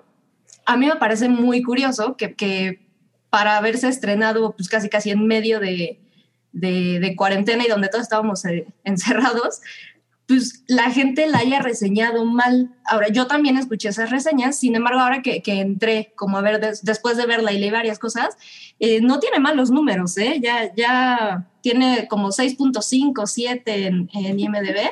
Y, ¿Eso, no, eso no es malo? No, para una película de Billy Ted, no manches, por supuesto que no es malo. ¿Cuánto, ¿Cu- tiene ¿Cuánto tienen las Monster Hunter? anteriores? Ajá, a ver, Monster Hunter, por ejemplo. Las anteriores andan por ahí, 6, 5. Ok, o sea, es una película promedio de Bill and Ted. es completamente una película propia de Billy Ted, eh, pero Monster además... Hunter tiene 5.3. Ve. Em, Latón. No manches, es una de las películas más divertidas que he visto últimamente, No Ay, mames. wow. en el sentido de si les gusta ese tipo de humor. Si, si, si Billy and Ted no es algo que les guste de, de las entregas pasadas, bah, no, no hay forma en que esto les pudiera atraer, ¿no? Tiene, tiene a los mismos cre- creativos involucrados, digo, el cast es, es muy evidente, ¿no? Pero ah, el director no, pero los escritores son los mismos y muchísima gente que, que estuvo involucrada con las dos anteriores es la gente que está aquí. Y, y se nota que es un proyecto que se hizo porque la gente quería hacerlo, por- porque se, se le nota muchísimo corazón. Se hizo con muy poco presupuesto, se nota que, que le batallaron con muchas cosas y sin embargo, eh, como ese corazón que le puso cada involucrado, es, es lo que la rescata. Eh, ahí está, ¿no? La película. Em, Oye, y, y- y las, las hijas salen, ¿verdad? Ajá, justo eso les iba a decir. Eh, es, una, es una secuela directa de, de la, de la última, de la 2, y la historia la, la continúan. Resuelven como de forma muy, muy cagada. Es interesante el hecho de que pues, la 2, si, si alguien la recuerda, pues termina como lo hacen bien, ¿no? Eh, Estos, estos dos muchachos salvan al, al mundo con, con su música. Eh, y no sé si recuerden, pero al final de la segunda hay como un post en los créditos donde salen como las portadas de diarios y cosillas así y noticias y demás como de, ah, eh, se acabó la guerra en tal lado y los Wild Stallion lograron esto, paz mundial gracias a la canción tal, ¿no? Entonces la segunda cierra como, sí, lograron salvar el universo. Y era como un pequeño problema el, el empezar la tercera, porque en realidad nos lo vendieron también en el, en el tráiler, es el, no, el universo está en peligro, ¿no? Y solo Bill y Ted pueden salvarlo. Y entonces la forma en que medio resuelven eh, la forma, el, el, final de la segunda es, pues, habla mucho del guion de la película en general, porque es el, oye, pero ya habíamos salvado al mundo. Mm, sí, más o menos, pero no. Sigamos, ¿no? Todavía no lo salvan. Ahora tienen que escribir una canción. Y así se ve el guion. Entonces, ah, e- e- es una película de ciencia ficción, si le quieren poner así, donde en lo último que te tienes que fijar es en, la coherencia de su guion con la ciencia ficción, porque no vas a divertirte para nada. Viajan en el tiempo y de repente ya no viajan en el tiempo, sino están viajando como entre dimensiones. Y entonces eh, tienen que escribir una canción que va a salvar el mundo y la gente del futuro les dice que tienen que hacer esto, pero entonces eh, la gente del futuro, pues dirías, pero ya están en el futuro, lo que quiere decir que sí lo lograron, pero no. Eh, el guion es un desastre, pero todo lo que sucede alrededor y, las visitas que ellos tienen y los viajes y eh, como las ideas que van teniendo para, pues, para salvar el universo es, es, es, lo que puede ser rescatable. Tiene a los personajes de las hijas y es, es muy adorable la dinámica que, tienen con las hijas. Eh, Samara Weaving es una de ellas. La otra chica, sé que ha hecho, ha salido en algo de, Netflix, pero la verdad es que no la ubico. Eh, la que es la, la hija de, de Keanu Reeves es muy cagado la actuación de ellas porque son, son calcas de ellos en las películas anteriores y no se siente, no se siente forzado, no se siente como un, un, clon nada más para hacernos reír, sino se siente muy natural porque ellas están genuinamente encantadas con sus papás, ¿no? Y el mundo y, y, la familia y todo es como de, estos son unos perdedores que iban a salvar al mundo y ahora no pueden hacer ni una canción decente en una boda, ¿no? Y ellas son como de, sí, nuestros papás son los mejores del mundo y la música y está padrísimo y ese es como el, eh, como el lazo que tienen ellos con ellas. Y la, en realidad e, es muy cagado que es una película de donde el mundo está en, problemas y jamás, jamás sientes que haya realmente un problema, ¿no? Jamás sientes que estén en, verdaderamente en pedos, no crees que haya algo que tengan que resolver, no los ves genuinamente en problemas, porque además ellos actúan así. Hay una escena muy cagada en donde están en el infierno y llegan eh, Bill y Ted y están las hijas y le dicen, ¿cómo están? Eh, pues nos morimos y estamos en el infierno. Ok, pero ¿cómo están? Bien, estamos bien, ¿no? Y se empiezan a cagar de risa y así va la película. Es increíblemente relajada te digo, no, no, tiene, no tiene realmente un problema, no tiene algo que se resuelva. El arco narrativo es, es, es como así, es nada más cameos y... Exactamente, es la línea narrativa, no, no, tiene nada más.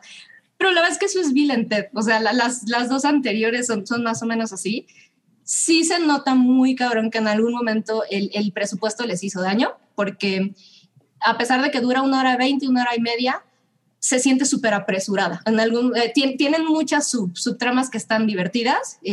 La, las esposas, que son las princesas que salen en la, película pasada, tienen por ahí apariciones, pero como que intentan rescatar tantas cosas y el tiempo no les da y entonces se siente increíblemente apresurado cuando, cuando se junta todo, cuando te explican ciertas cosas.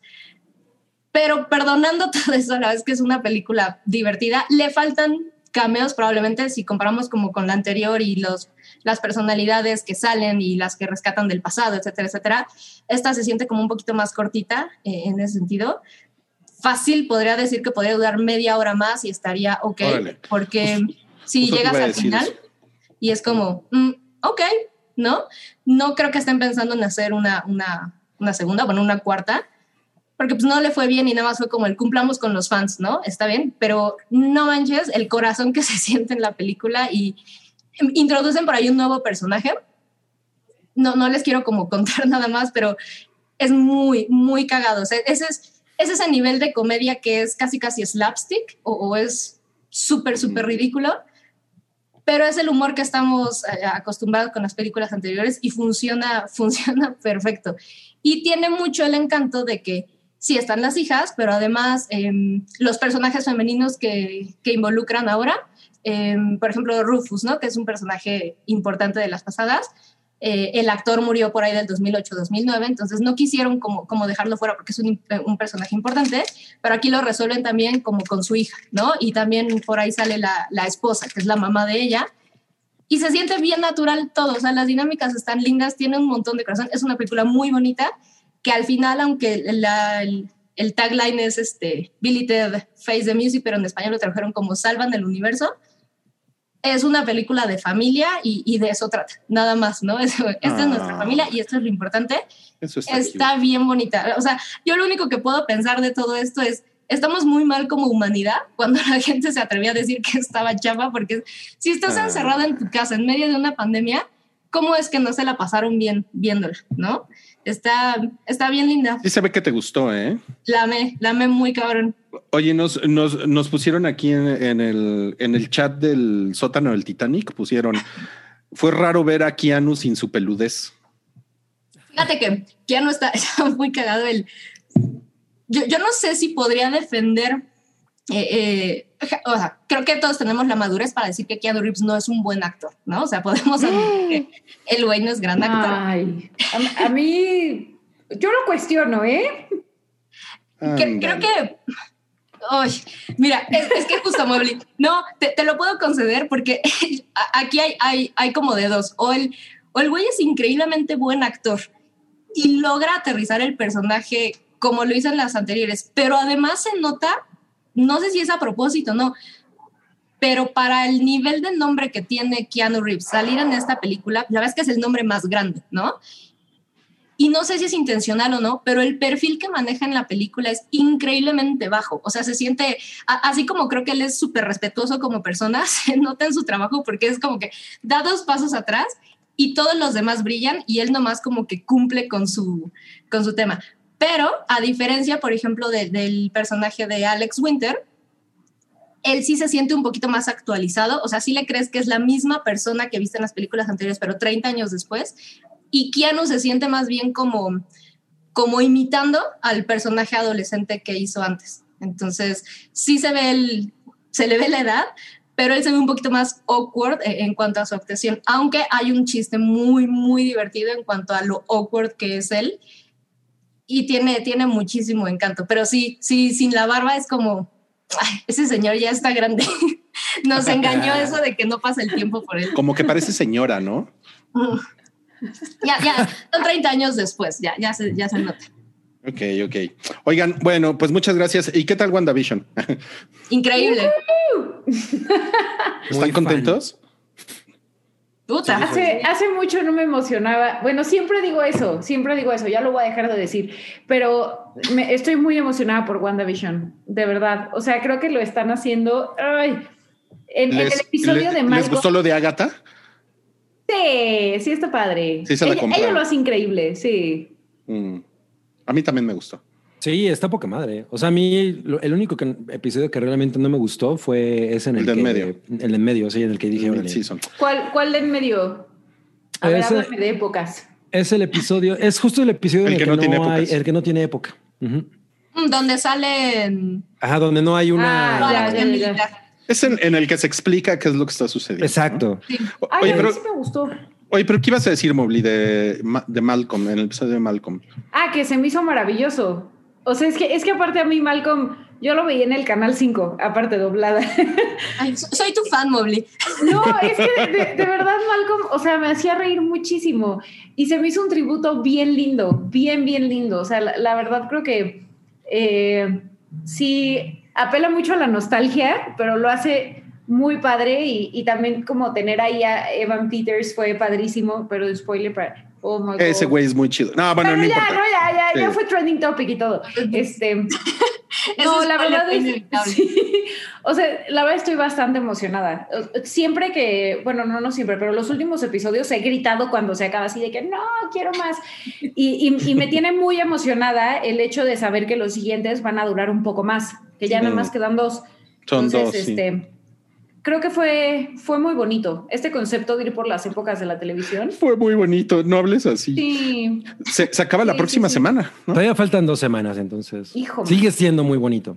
pues, Se acaba en una semana. O sea, porque mañana sale el penúltimo y ya en una semana ya. Ah, sí, es cierto, ya Y mañana. A- ALB, sí. Cierto. híjole. Bueno, falta una, una semana. Ni modo, ni modo. Bueno, ¿qué les parece si pasamos al, al, al super chat? Eh, Venga. yo sé Estamos en listo, Alfonso Robles. ¿Otra vez Robles? Como ya Nos dijiste pone- como tres Robles. Pues dejó otros 50 pesos. Yo- a mí, ¿por qué me regañas? Él es el que sigue poniendo. Y pone super chat para que Mobley me mande un saludo estilo Batman. Uf. Eh, eh, hola, Alfonso. Te mando un saludo. Ay, Ah, qué increíble. tú de- es- eh, eres demasiado cute para, para ser el caballero de la noche. A, a los fans de Community, les por favor vean, vean lo que hizo Mobley y luego vean el episodio de Annie cuando justo intenta hacer lo mismo de- con el DVD de Aved. Por favor, vayan No y- vean. No, sí sería una Annie, ¿eh? Muy cabrón.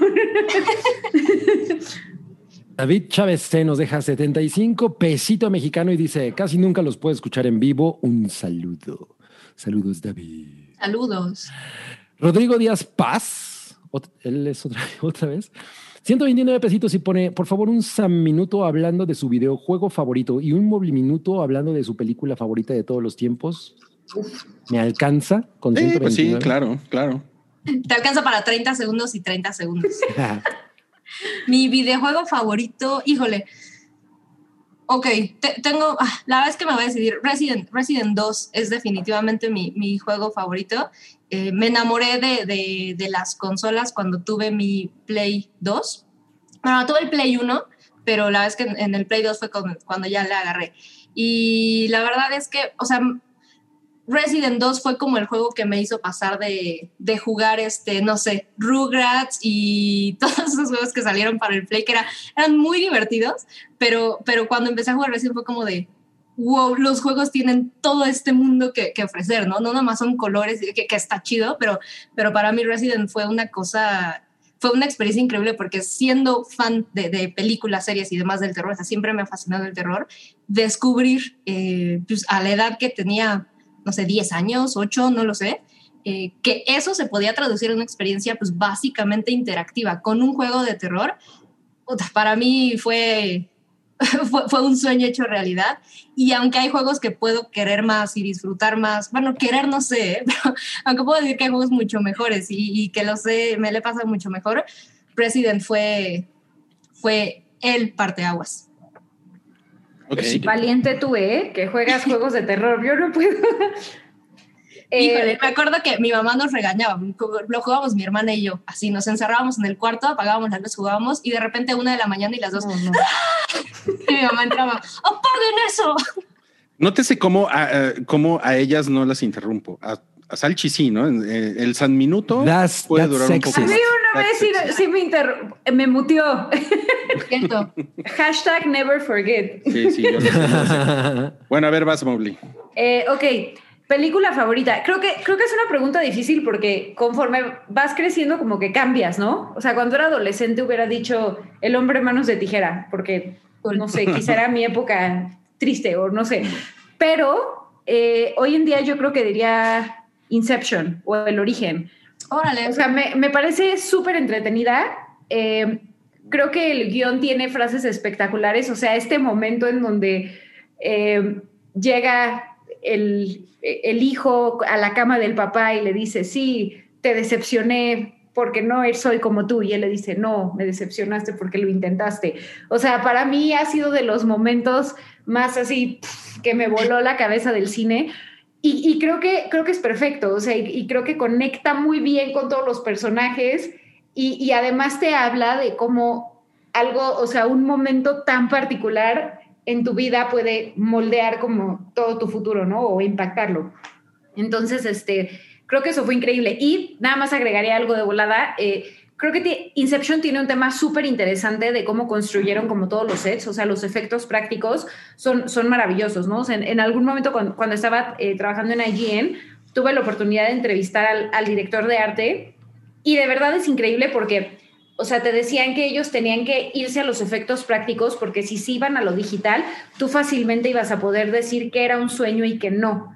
Entonces, por eso todo, todo lo hacían de que, ok, ¿cómo vamos a hacer el pasillo giratorio? Pon el pasillo, pon la cámara y que gire y, y- y- y ya, ¿no? O sea, lo, lo ves muy real. Entonces, cre- creo que eso es, es eh, bastante favorecedor para la película porque no envejece, ¿no? O envejece Claro. con mucha gracia. Le, le acabas de romper el corazón a Cabri. Al ¿La Inception. Mo- Mobley se la pasa rompiendo. ¿La odias o por qué? Odia a Nolan. No, Sí, la- yo, yo odio, no. Ah. Esa conversación O sea, con la playera de Batman. Oigan, pero Hablando de Inception con una playera de Batman. Es Sí, ya sé, ya no sé. mames, pobre Cabri. ¡Ay, Cabri! Oigan, pero qué, qué sustanciosos son los adminutos y los moviliminutos, ¿no? Qué ¿Qué, bárbaro. difere- qué diferencia.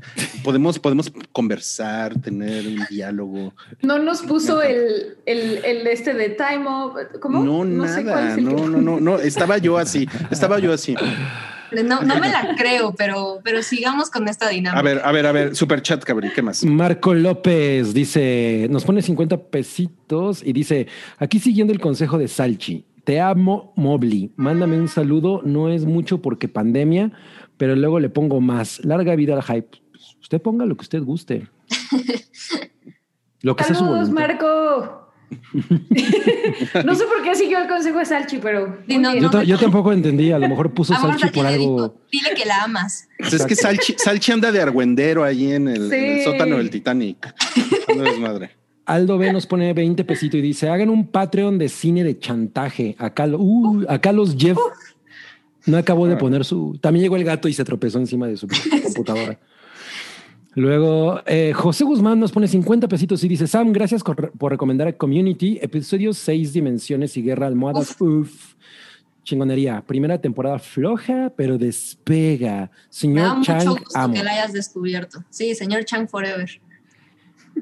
John Jr. nos deja 20 pesitos y dice que quiere, que quiere un móvil saludo de Batman. Ay, no, amigos. John Jr. Otra vez. Otra vez, por Has favor. creado un monstruo. A ver, este, déjenme pienso en, en una frase de Batman. Alguien dígame una frase de Batman. I'm Batman. Why so serious? Espera, ¿cómo? Ese no es Batman. ¿qué, peli- qué- qué película viste tú? Ah, güey. Tenía que decir eso. Tenía que decir eso. Este. Bueno, I am the hero. saludos a todos. Soy Mobley. Es lo mejor que me ha pasado. Pero eres Batman, no eres Qué Ba- vergüenza. qué vergüenza. Batman diciendo soy Mobley. Es un móvil saludo de ¿Qué? Batman. Ay, Así, güey. soy Mobley, digo Batman. Ok, ya se acabó el super chat, ¿verdad? Ajá. Muy bien, último. tenemos una sorpresa para ustedes esta noche, amigos. Los invitamos a la noche de trivia en el hype. El tema de hoy de esta noche de trivia es cine de monstruos del siglo XX. Uh, ¿Están listos ustedes? Tarántula. Vamos, a- vamos a hacer una, vamos a hacer una trivia. Van a participar. Tenemos tres participantes muy interesantes el día de hoy. Tenemos a señora 1, tenemos a señora 2 y tenemos a Diego Bomboneta. Ok. Eh, les pusimos otros, otros nombres en la, en, en- en- en la ruileta, porque como ustedes saben, pues los amigos del hype nos han pedido, hey, por favor, utilicen más la ruileta. Así es que dijimos, claro, vamos a utilizar la ruileta. Y ahí está la ruileta. Entonces, la persona que salga en la ruileta, ustedes tres, va a tener que responder a la trivia de la noche de monstruos. Wow. ¿Están listos? ¿Listos? Yes. Listos. Ok, ok. Ahí va la ruileta.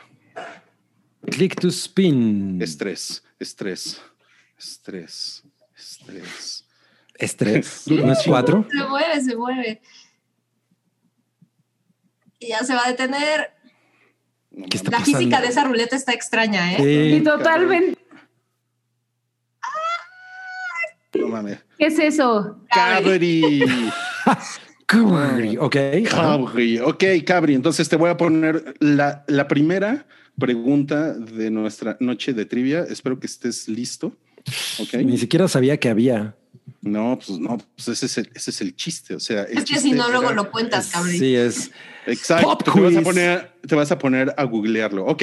¿Qué película de horror plagió a Drácula de Bram Stoker? Uno, The Golem. Dos, Mark of the. Vampire. Tres, Salem Slot. O Nosferatu. cuatro, Nosferatu. Ah, sí. Nosferatu. ¿Estás seguro? Sí. Y la respuesta es. Ya. Nosferatu. Nosferatu. Muy bien, muy bien. Vamos a la siguiente pa- participante. Que bueno. ¿Cómo sabes que no voy a salir yo otra vez? Exacto, exacto. Eh, hay un hay un problema con la con la ruileta que es Bueno, quién sabe, Pues- porque ya me pusieron que tengo mi capita de Buffalo Bill de, de Silence of the Lambs. no mames, güey. Eso, es- eso- eso no es un buen eso no es un buen piropo, güey. No, o sea, ya sé, por eso digo. Es, es muy un- es- este es un suéter de ¿eh? Chocomiao, güey. Nada más que a mí me gusta mucho porque es muy caliente.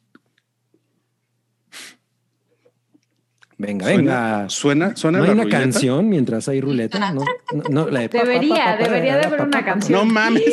¡Wow! Really? Venga, no, pero ahorita va a ir al revés, ¿no? No, Además me encanta como... Pero no, Dale. no, no, no, terminó de dar vueltas. Exacto, no terminó de dar vueltas. A ver, retáchale. Ahí está Cabri. Ah. No mames. ¿Cómo no? Ahí está Cabri. Qué Ok, locura. Cabri. A ver, Ok, ok. te toca, te toca. Entonces, la siguiente pregunta es: The Cabinet Ah. of Dr. Caligari es considerada la primera película de qué movimiento? Espérate, eh, eh, escucha, escucha, escucha las, escucha las preguntas, cabrón. Neoexpresionismo, nueva objetividad, fobismo o expresionismo alemán. Expresionismo alemán. Y la respuesta es expresionismo alemán. Muy bien, Cabri. Oye, estás cabrón. Sí, sabes mucho de cine, ¿eh? Estoy cabrión. Estás cabrión. Vamos a echar otra vez la ruileta a andar. La próxima semana me voy a poner mi playera de Lolita Ayala. Sí. ¡Eso! No, no tengo playera de Lolita Ayala. Ah. tener una, una playera de ruileta. no mames. Estaría poca madre. No mames que va a ser otra vez Cabri. No. Me muero de risa si sale Cabri está otra vez. trampeada esa, esa ruileta. No mames, le tocó a Oh, Mobley. Oh, Le tocó a Mobley. Ok. Vamos a ver si es cierto que sabes de cine, Mobley. ¡Qué nervios! ¿Qué actor interpretó a Frankenstein No en la mames. adaptación de 1931 con todo y cabeza plana y tornillos en el cuello? Ahí te van las opciones. Colin Clive, John Bowles, Edward Van Sloan, Boris Karloff. Ah, Les juro que las primeras sí me las sabía, pero aquí va a ser. eh, a ver, alguien sópleme. ok.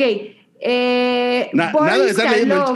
Híjole, se puso a leer. No, no, no, no, no. Boris Karloff. Estoy asumiendo que, que tiene gen, o sea, suena a una persona alta. Estás en lo correcto. Estás en, estás en lo correcto. Miren, aquí Bien. está echándose su cafecito. Neta, sí le atiné. Ay, Oigan, Sí, así Aquí lo hicimos algunos en la mañana.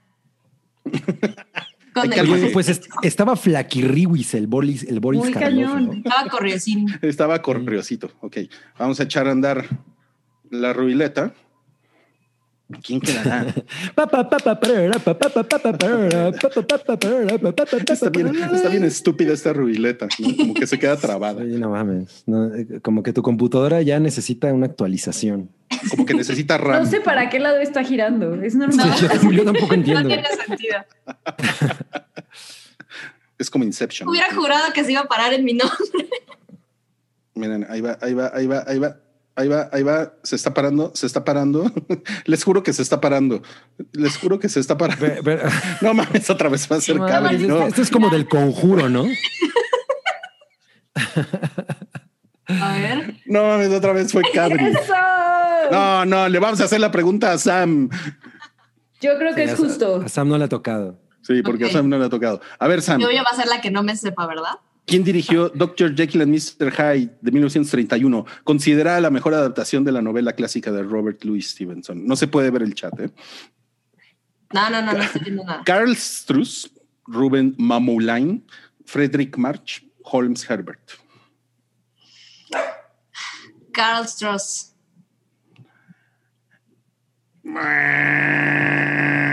No, la respuesta, muchachos. la respuesta es Woody Allen. No, es Ruben Mamoulain. No, no Está tenía muy difícil. Estaba, estaba, estaba difícil. Bueno, pues vamos con la última, ¿sale? No mames, ¿qué pedo, Cabri, con tu pacto con la ruileta? No, es que es que es cosa del demonio. Esa ruileta está truqueada, ya nos pusieron. Oigan, sí, dejen su like, por favor, y recuerden que Chelito Botella les voy a jalar las patas en la noche. Si no piden cervezas a seischelas.com. Muy delicioso. No sean como Rui. Ándale. Otra No, vez no móvil. puede ser. Vámonos, Mobley. O, o la ruileta me, le- me quiere mucho a mí o odia a Sam. Yo creo que me odia a mí porque me hizo la pregunta que no me sabía. Además, Hijo, Eva. Mobley, ¿qué libro, en su ¿qué libro en su momento fue recibido con ventas bajas y reseñas pobres y luego fue catapultado al éxito con el lanzamiento de la adaptación en filme de 1925?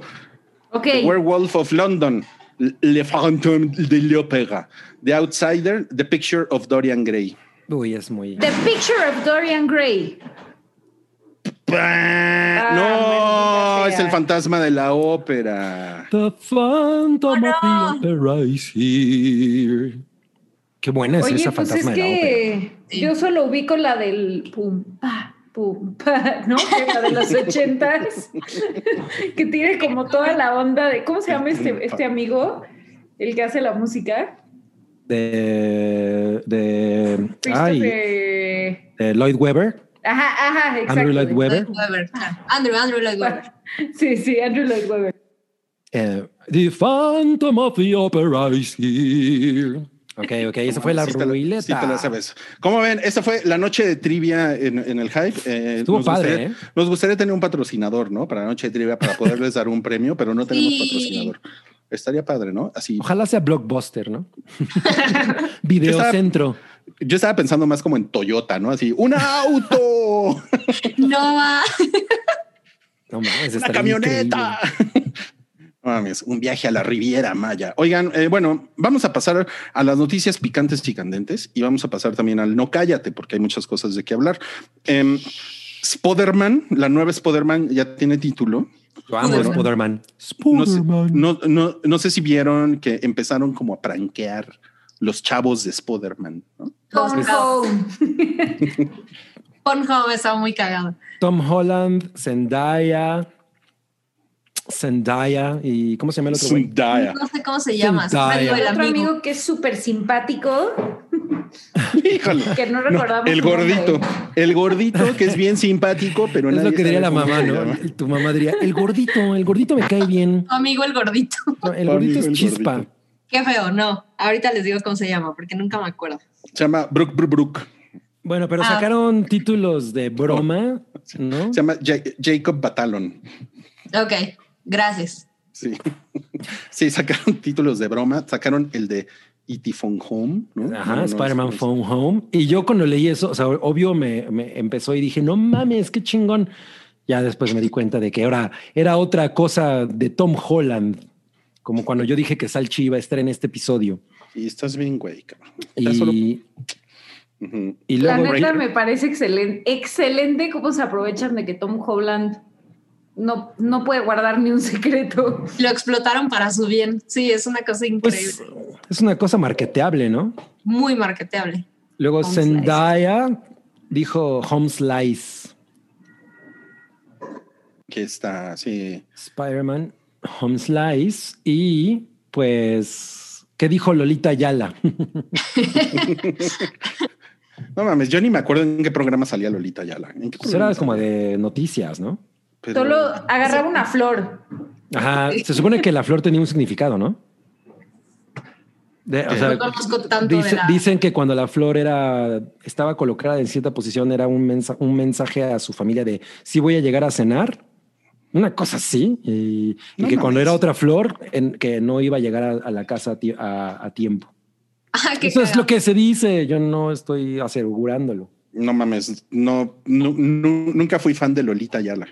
No, ni yo, nada Y más. después Ahorita de la está muy de nota de moda. Phil Barrera, ¿Cuál, cuál fue esa? ¿Cuál fue esa?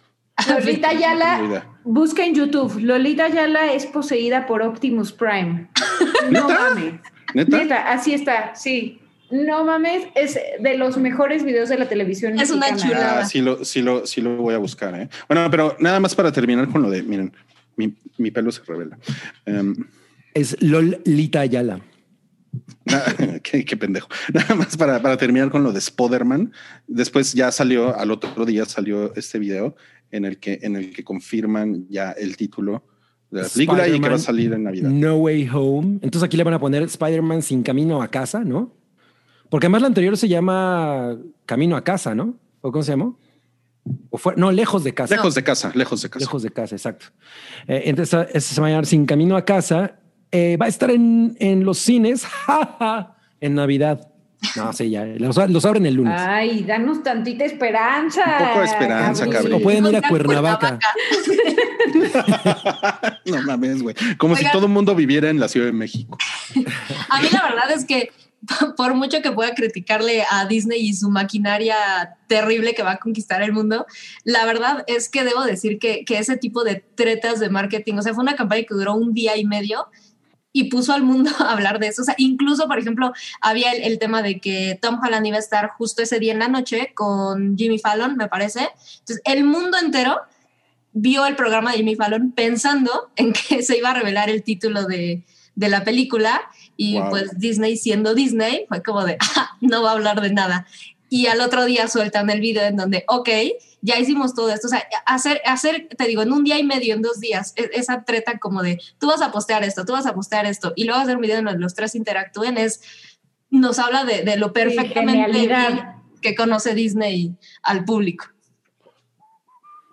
Som- somos solo marionetas en el gran universo. Completamente. ¿Qué está pasando? Porque esto es como Inception. Lolita ya les poseída por Optimus Prime. ok, ok. Para los que nos están escuchando en, en YouTube, no, para los que nos están escuchando en. SoundCloud, en Spotify, en MySpace, Rui está buscando el video de Lolita Ayala es poseída por Optimus Prime en YouTube. Ustedes disculpen por lo. No, ah, claro, es cuando empieza a hablar raro, ¿no? Ajá, sí. No mames, me lo, me lo enseñó mi hija.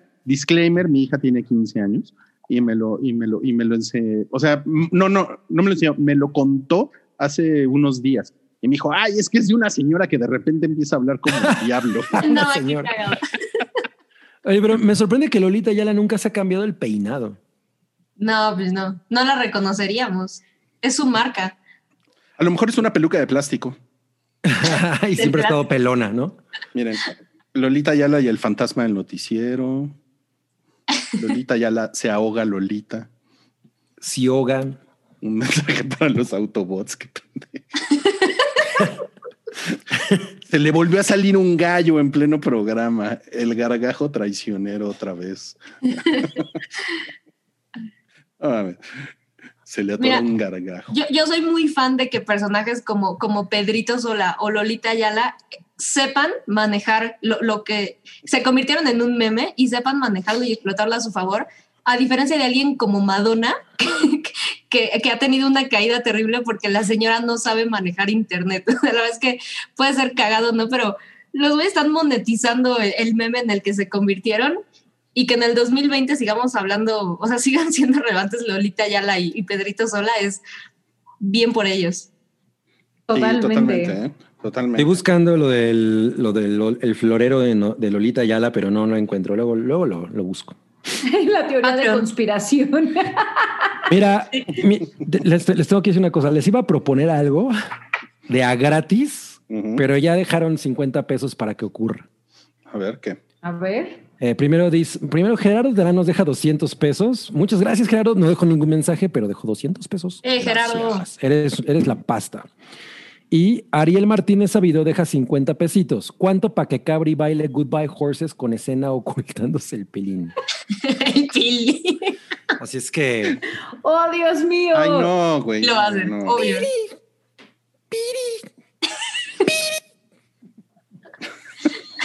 ya. Estuvo súper estúpido. Eso es lo que, eso es lo que tienes por 50 pesos. Eso es lo que. Exacto, exacto, exacto. ¿Quieres leer, más y- ¿Quieres leer más superchats o pasamos a la siguiente sección? Ese era el último. El... Ah, no. Hay uno de CC50. Por favor, un Do You Bleed de Moblina. No mames, Do You Bleed de Moblina, que ¿Un quiero Do ver You eso. Bleed? Sí. em, Ah, ah, de Batman. es- Exacto, exacto. Ay, o sea, tengo que decir Do You Bleed como Batman. Amigos, Sí. esto tiene que parar. Soy una pésima Batman. Eh, Pero, con, pero, pero como con, pero como con gargajo. Ok. Ok. A ver, va. Tell me, do you believe? Pues estuvo mejor, supongo. Estuvo mejor que el de Ben Affleck. Ay, eso sí, ¿eh? Bueno, Ay, tampoco es como que la, la- la barra estaba muy alta. Tell me, do you bleed? Do you bleed? Your mom is Martha. hubieras esperado a que alguien depositara más para hacer eso. Ay, güey, no mames. Oigan, y vamos, vamos a sumonear a- en este momento a la No. salchicha. ¿En serio? No mames, qué sorpresa. Y pendejo, porque no tenías que decirle a nadie que iba a venir. ¿O ¿Qué pasó con Salchi? Se peinó, se peinó como Saúl Hernández en 1985. Así es. Me da gusto que alguien sí dio referencia. Hazme Robert una limpia, Salchi. por favor, amor. Despójame de tomar el carnal. No, la verdad es que no me sé nada de, de esa banda. Vamos a Oye, Salchi. Salchi el caifán. Dime, Bueno, Mobley. sí está fuera de control, ¿no? Sí, sí, sí, la verdad es que es que ya, ¡Wow! ya no tiene, ya no tiene manera. Oye, Salchi, perdón. Dime, dime, dime. Yo, yo sí estoy intrigada. Neta, se ve muy chido tu peinado. ¿Es, es algo especial? ¿Cómo lo amarraste? ¿Puedes hacer un tutorial? Eh, no. No. La verdad, Yo, yo- yo siempre he pensado No que, que, Salchi cool. así dice, no, mi cabello es incontrolable, pero por dentro está... pasa horas. Qué chingón cabello tengo, güey. No bueno, la verdad, la verdad es que hoy sí me esmeré tantito porque pues tuve, tuve un rato extra, ¿no? O sea, tengo que trabajar y luego, y luego grabo y, y, y como esta vez Luis me dijo, te me vas a ALB, entonces tuve unos, unos minutos extra para, pues, para prepararme tantito. Yo lo que estaba pensando es que es que parece enredadera. Pero Ya te pusieron que soda estéreo. ¿Por qué no le abres un canal de TikTok a tu, una cuenta de TikTok a tu cabello? güey? Estaría poca. Este, pues podría ser. Gabri, Gabri sí tiene TikTok, él, él seguro me puede enseñar. Yo tengo cómo. mi TikTok, exacto. Muy Nice. recomendable, ¿eh? Hace mucho no lo TikToco. No, Oigan, pues la, la, la, la razón por la que ha venido Salchi el Caifán eh, Ah. el día de hoy es, es porque vamos a hablar de la separación de Daft Punk. Y pues Salchi es fan y pues ha sufrido mucho. ¿Cómo estás? Eh, con cero sufrimiento. ¿Qué? Entonces no eres fan. Eh, entonces te voy a desconectar. Adiós. Ay, Adiós. No, ¿cómo que cero sufrimiento? O sea, entiendo que pues mi postura es, es, es como no la más popular y entiendo completamente a la gente. Eh, pues la verdad es que a mí me parece que es una historia muy maravillosa que, que una de mis tres bandas favoritas de toda la vida se despida de una manera en sus términos, en- en el momento más alto de popularidad, eh, justo, justo de la manera que ellos querían que fuera, ¿no? Entonces, tomando en cuenta que toda su carrera claramente fue, cada paso fue planeado, ¿no? O sea, ellos, ellos sacaron eh, muy pocos discos en una carrera de, del 93 al 2021. Entonces, ellos como que cada vez que hacían algo era porque era relevante, ¿no? No, no es la clase de banda que salían con chismes y estupideces de, no, pues el güey ya se divorció de la esposa y se está peleando por, la, por, por los hijos. No, no, no. O sea, todo lo que supimos de Daft Punk era porque ellos querían que se supiera. También, digamos que la manera de, el chiste de ocultar sus rostros eh, también está encaminado por ahí, ¿no? Ellos consideraban, consideran que lo importante es eh, el arte, el arte que ellos hacían, y nada más importa, ¿no? Entonces, esta historia de ellos eran humanos y el 9 de septiembre del 1999 a las 9 de la mañana con 9 minutos hubo una explosión en el estudio y cuando despertaron eran unos robots, ¿no? Es así como... Yo una vez le conté esa historia a Wookie y Wookie me miró con cara de... "Ah", o sea, ¿qué estupidez es esa? Y yo así de... Es arte, o sea, todo se trata de contar una historia, ¿no? claro. Y, y- y creo que también ahorita lo están mostrando, incluso en el final. Eh, yo siento que algo que es maravilloso de parte de, de Daft Punk es que como que se, acostumbra que la música disco, la música bailable es, es pasa la chingón tres, cuatro minutos y a lo que sigue, ¿no?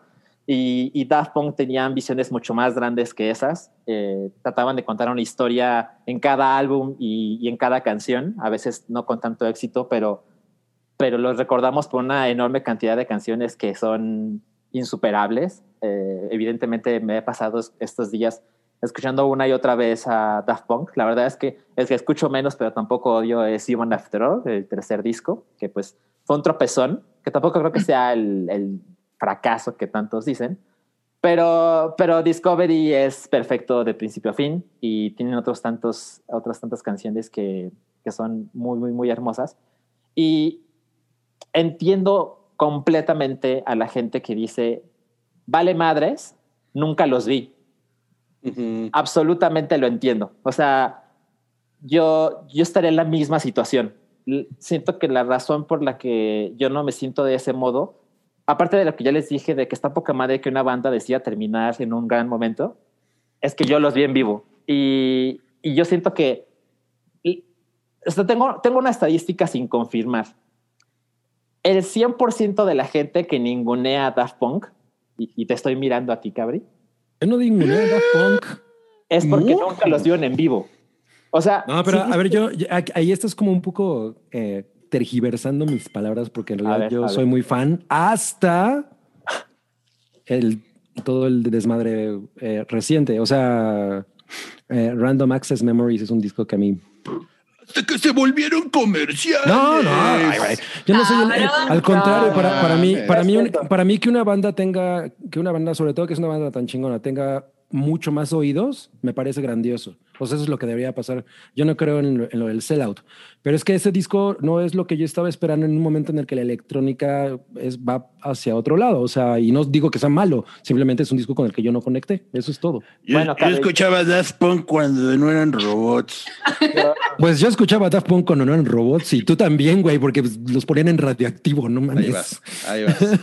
yo, yo, yo cuando, yo, yo recuerdo completamente el, el instante en que conocí a Daft Punk. Eh, yo estaba en la preparatoria, era 2001, y el amigo rico del, de nuestro grupo de amigos, así, ah, ya, ya me llegó mi Xbox, ¿no? Entonces fuimos a su casa a jugar Halo y en lo que él conectaba la consola, me cayó el control de remoto de la televisión, entonces me puse a cambiar los canales y en algún momento así las estrellas se conectaron y me cambié de canal y en ese estaba empezando un video que fue así, el, el tiempo se detuvo, no escuché nada, solo vi la televisión y era, era Around the World. Y fue de no mames, ¿qué diablos es esto? Eh, fue amor a primera vista. Sí, está buenísimo eso, buenísimo. Está muy chingón. Eh, Me pero, pero, pero tengo que contradecir lo que dijo Cavi, porque yo fui con él a, a ver a Skrillex en vivo el día que se iba a acabar el mundo según los mayas Ah, claro. y se puso a ningunear a Daft Punk así, ante mis ojos. ¿Qué dije? Pues, pues, pues no recuerdo las palabras precisas, pero sí era así como... "Ah, ah, ah". No, ¿Skrillex? no, no, no lo recuerdo. No, el concierto de Skrillex fue una cosa brutal. O sea, también está top 3 de mi vida. Eh, muy, muy, muy maravilloso. Pero bueno, Tal, tal vez eso salió justo de que más bien del acto en vivo y yo nunca había vi, nunca vi, me quedé con ganas de ver a Daft Punk exactamente. Claro, claro. Pero bueno, también les recomiendo que alguien escuche lo que tiene que decir Skrillex acerca del concierto de Daft Punk. Es, es de lágrimas. O sea, el tipo le cambió la vida, así como a todo mundo que vio a Daft Punk en vivo te cambió la vida. Eh, Ah. yo, yo, yo, ya- yo me casé hace años y puedo decir que esa noche de que vea Daft Punk es, es, es un rival para mejor noche de la vida. Y, y yo sé que, Pensé, pensé que iba a ser. yo sé que, yo sé que Verónica, si los hubiera visto, también no pensaría lo mismo que yo. Yo sé que no me estoy metiendo en un problemón. Eh, ella no pudo verlo por, por razones eh, muy, muy poderosas familiares. Eh, y cuando sale el tema es como, puta, si me caga no haber visto a Daft Punk, porque además estuve en Guadalajara, o sea, yo pensaba verlos en, no mames. en la, Pensé que, puta, me caga tener familia. este, yo, yo pensaba, yo vivía en Guadalajara y yo pensaba eh, viajar a la Ciudad de México para ver a Daft Punk en el Palacio de los Deportes, que además estuvo un 31 de octubre. O sea, pasar Halloween con Daft Punk es como, no mames, qué cosa más increíble. Eh, y cuando me enteré de que, de que no tenía que viajar, sino que podía verlos en mi ciudad, pues fue aún más fácil. Y fue el 4 de noviembre de 2007 y lágrimas, decenas de miles de personas así de no puedo creer lo putas feliz que soy. Y pues pasan los años y, y, y la gente tiene ese, esa memoria respecto a ese concierto. No, no puedo decir que es el mejor concierto de la vida, pero sí es como de esos tres, cuatro conciertos memorables que, que la gente siempre lo recuerda como, no, no, no mames, o sea, puedes salir de un concierto y decir, no, pues sí estuvo poca madre, pero no es Daft Punk en vivo. ¿Puedo preguntar algo? Claro, claro. O sea, ¿cuál fue el mejor momento para ti? Y descríbelo, porque yo tampoco los vi. Entonces, Ajá. pues no sé, compárteme, compárteme algo. Ah, mira, la verdad, eh, yo, yo, yo te recomiendo que lo busques. O sea, evidentemente conozco las diferencias, ¿no? Pero eh, en, en YouTube hay muy buenos videos eh, completos de todo el set en muy buena calidad. Eh, y pues la verdad es que sí lo veo de vez en cuando, ¿no? Así, no sé, dos veces al año, por así decirlo.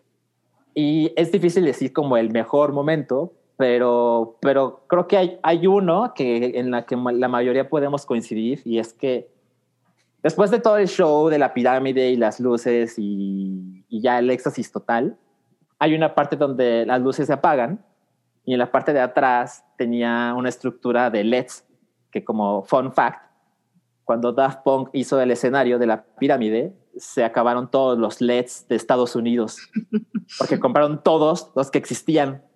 Y hubo, la gente necesitaba LEDs y decía, no, es que ya los compró Daft Punk, ¿no?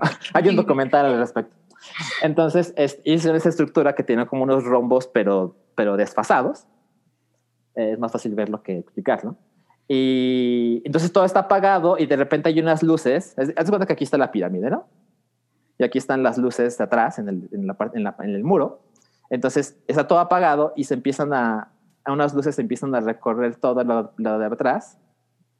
Y de repente tocan la pirámide y le empiezan a, a delinear por el contorno. Y cuando llegan al vértice, los robots prenden sus trajes y tienen una línea roja como en el perímetro de sus brazos y de su, sus cascos y su pecho.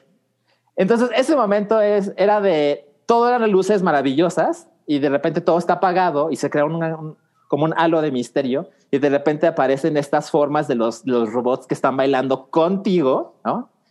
Y en algún momento cuando acaba la canción, ellos dan la espalda y atrás está en el logo prendido, el logo de Daft Punk. Entonces ahí la Wow. así, así de güey, ya lo que hagas, ya te lo voy a aplaudir, así te amo. Lo, lo vi, Salchi, lo vi. Sí, y, y además, este, como que una muestra de cómo han cambiado las cosas. Este, Oye, pero falta Paco Stanley y Mario Besares. Ujú. No, No, esos no eh, supieron decir adiós. no, no, no, no. No, sí es cierto, ¿eh? Careful. Eh, Careful, el, super el careful. mundo, el, el- o sea, como que la industria discográfica era muy, muy diferente en el 2007, al punto en que cuando, cuando yo vi a Daft Punk, eh, la banda que les abrió se llama Susie 4 o Susie 4, no sé cómo se Sí, pronuncia. Susi 4. A mí me parece una banda terrible, eso es una mierda y fueron capaces de abrirle a Daft Punk, ¿no? Eh, pues seguramente porque los consiguieron, los, los consiguieron así 12 horas antes, ¿no? Oye, uno- yo los vi en vivo y se me hicieron buenos, ¿eh?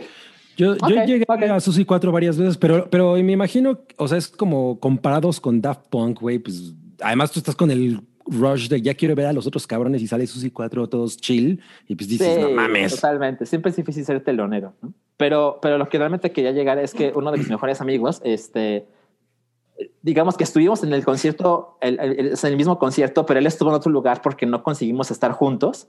Pero él llegó 20 minutos antes a la taquilla y dijo quiero un boleto para ver a Daft Punk y lo consiguió. O sea, esas cosas ya no pueden suceder. O sea, si- Daft Punk existiera ahorita y anunciara que tiene una nueva fecha donde sea, los boletos se acaban en cuatro milisegundos y ya está, imagina la reventa, ¿no?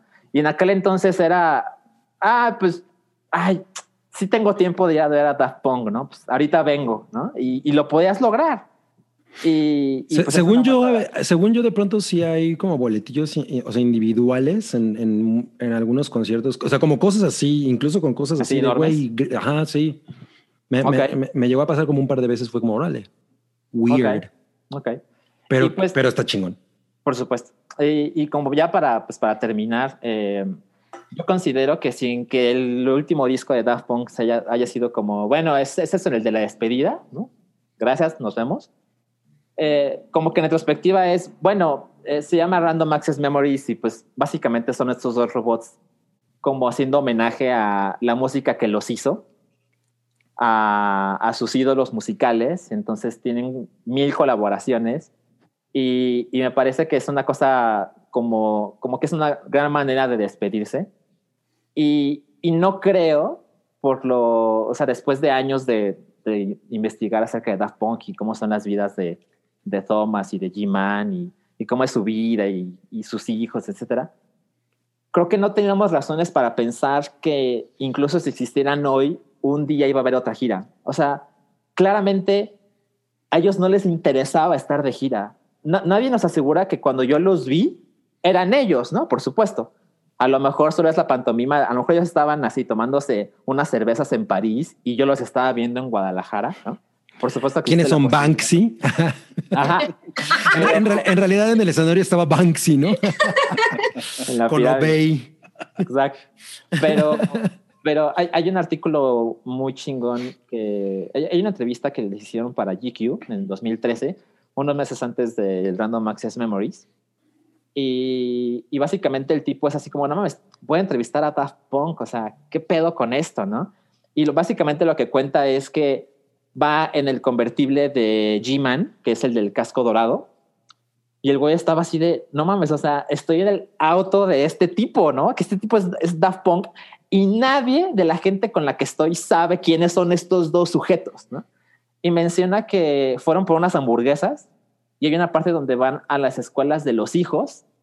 Porque quieren recoger a sus hijos para luego ir a comer y nadie tiene idea que estos dos sujetos son esos monstruos musicales. ¿no? Son Daft y Punk. Ajá, son Daft Daft Punk. Punk, Daft y claro. Punk. Es Y- como Iron y Maiden. Ajá, exacto. Y, y el modo en que ellos describen sus vidas familiares y pues ahora ellos viven en Los Ángeles y claramente tienen otras prioridades y como que se sugiere el, ay, no, salir de gira, ay, qué hueva. O sea, ¿por qué me querría hacer eso? Entonces creo que si incluso si la banda existiera hoy, pues, pues no, no tenemos razones para pensar que ot- otro día iban a hacer algo en vivo. Y pues supongo que es un ligero consuelo, ¿no? O sea, tampoco creo que después del show de la pirámide ellos hayan querido meterse en, en las complicaciones de "Ah, yo otra vez armar un show y que esté más cabrón que el anterior. Ay, no. Entonces, pues, por eso es que no me siento decepcionado, sino todo lo contrario. O sea, ojalá un día el hype, antes de su autodestrucción, sepa decir, ¿saben qué, amigos? Esto ya va en picada, mejor vámonos en este. Pero que, instante". pero que el que explote sea Rodrigo. Que sean puras mujeres. No mames, imagínate. Un Eso- comentario muy que- desagradable. es- Eso de que explote me parece curioso porque eh, evidentemente esto es un extracto de Electroma, que es una película que hicieron para un largometraje en 2006 y tomaron solo un extracto para despedirse y fue como, qué curioso que hayan elegido esto porque solo, solo el robot plateado se, se autodestruye. Ajá, sí.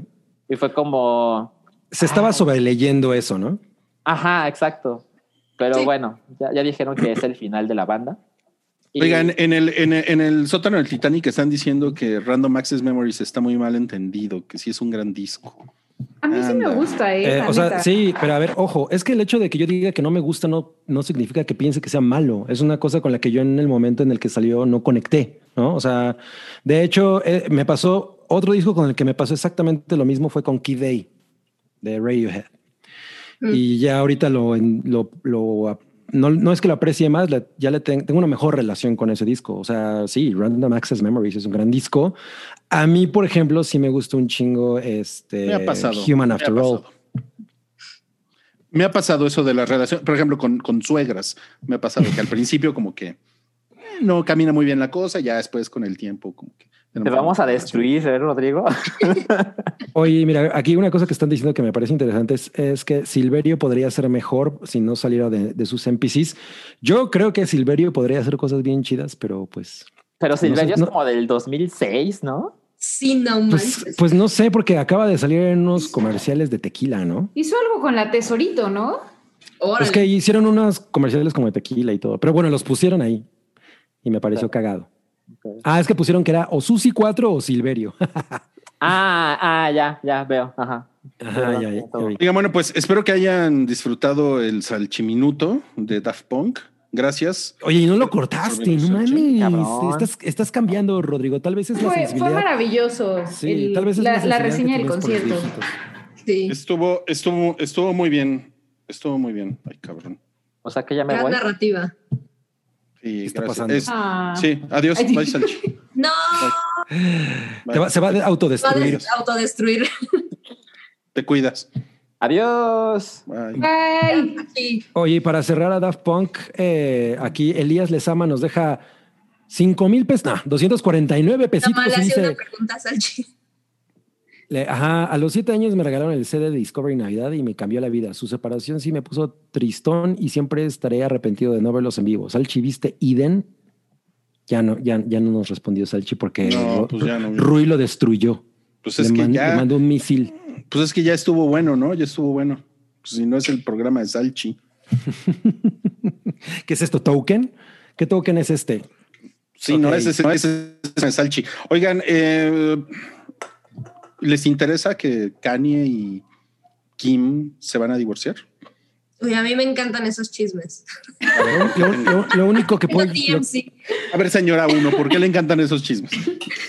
Sí, sí, creo que genuinamente es algo de, de- de- viene de cuando era muy, muy chica, porque me daban mucha hueva lo- los programas de, de chismes que teníamos aquí, por supuesto, pero no mames, TMC, o sea, cuando, cuando tuve cable y, y veía el E! Entertainment Television, que lo empecé a ver porque pues cubrían alfombras rojas y tenían como programas padres y entrevistas y demás, y de repente tenían toda esta ola de programas de chismes como TMC, y entonces, no sé, e- es algo que creo que con lo que crecí, con lo que no me podía separar, porque la verdad es que los chismes de farándula como en tu idioma jamás me han llamado la atención, pero dame algo hollywoodense o Malinchista, malinchista.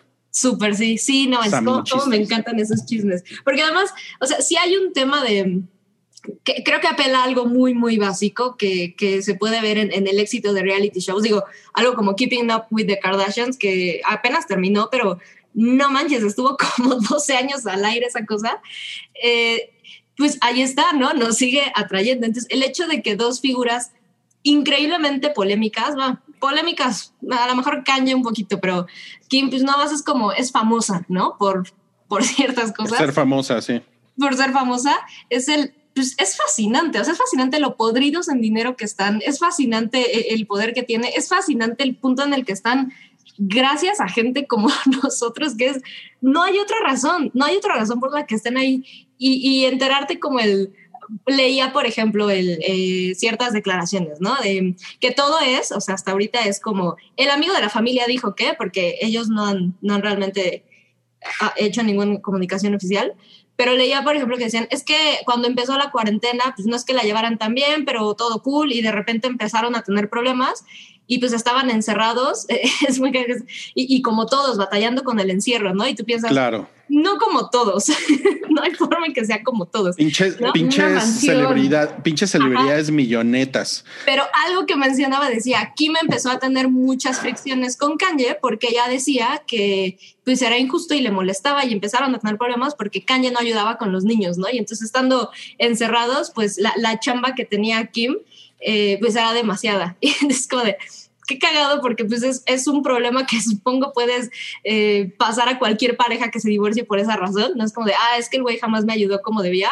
Y dices, "Mm, los ricos también lloran entonces. Que no entiendo cuál podría ser el Kim diciendo que el güey no le ayuda cuando deben tener 50 personas a cargo de, de los niños. Claro. Pero, pero todas esas cosillas que dices, mm, es, es- es bastante ridículo el saber que, que esas declaraciones que hacen como el, eh, pues me enojé por esto y teníamos eh, de problemas. de es, esto. es, es- es como bastante ridículo que existan esos cabrones, ¿no? O sea, a mí- bueno, es, es irreal, es que o es, sea, es- fantasioso. O sea, es que, el- bueno, ya lo, hemos- ya lo hemos hablado y por cierto, tenemos ahí un, un podcast en Patreon en el, en el, en el que hablamos de, de lo increíblemente rico que es Jeff Bezos y cómo ahorita es, o sea, lo, lo, lo vulgar que puede llegar a ser la, la, eh, la- la diferencia de, exacto, de la es gente súper rica. Está- eso está muy cabrón.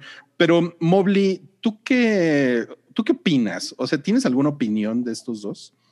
Yo creo, mira, Kanye tiene música que me gusta mucho, la verdad.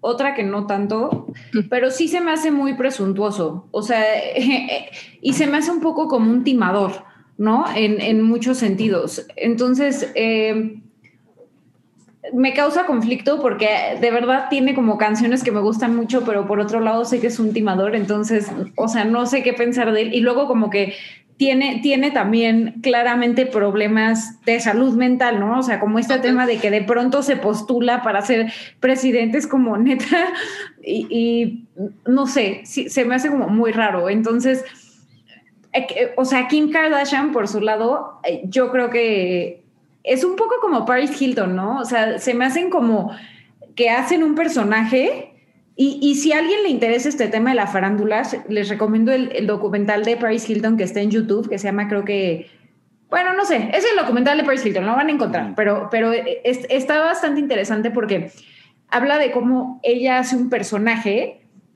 y, y lo, y lo hace tan bien que lucra con eso y hace como toda su marca, pero, pero es, o sea, como que en realidad su mente es de, pues como empresaria, ¿no? Y creo que Kim Kardashian es igual, o sea, es, es, eh, da como esta imagen de celebridad y todo, pero pues en realidad tiene una parte de empresaria muy fuerte, ¿no? Claro. Eh, Sí, claro. Bueno, y ha y lo- y lucrado lo hace hasta por eso, el ¿no? cansancio. Sí, claro, ha lucrado hasta el cansancio con eso, ¿no? Entonces, o sea, la, la verdad es que su, su divorcio, bueno, no, no, no me hace más que eh, decir qué bueno por ella, porque creo que él, de nuevo, es un timador en muchas cosas, eh, pero, pero pues ya, es, es todo mi comentario. Eh, no sé, Pero, no sé, bueno, la verdad. Sí, son muy ricos. O sea, no está bien.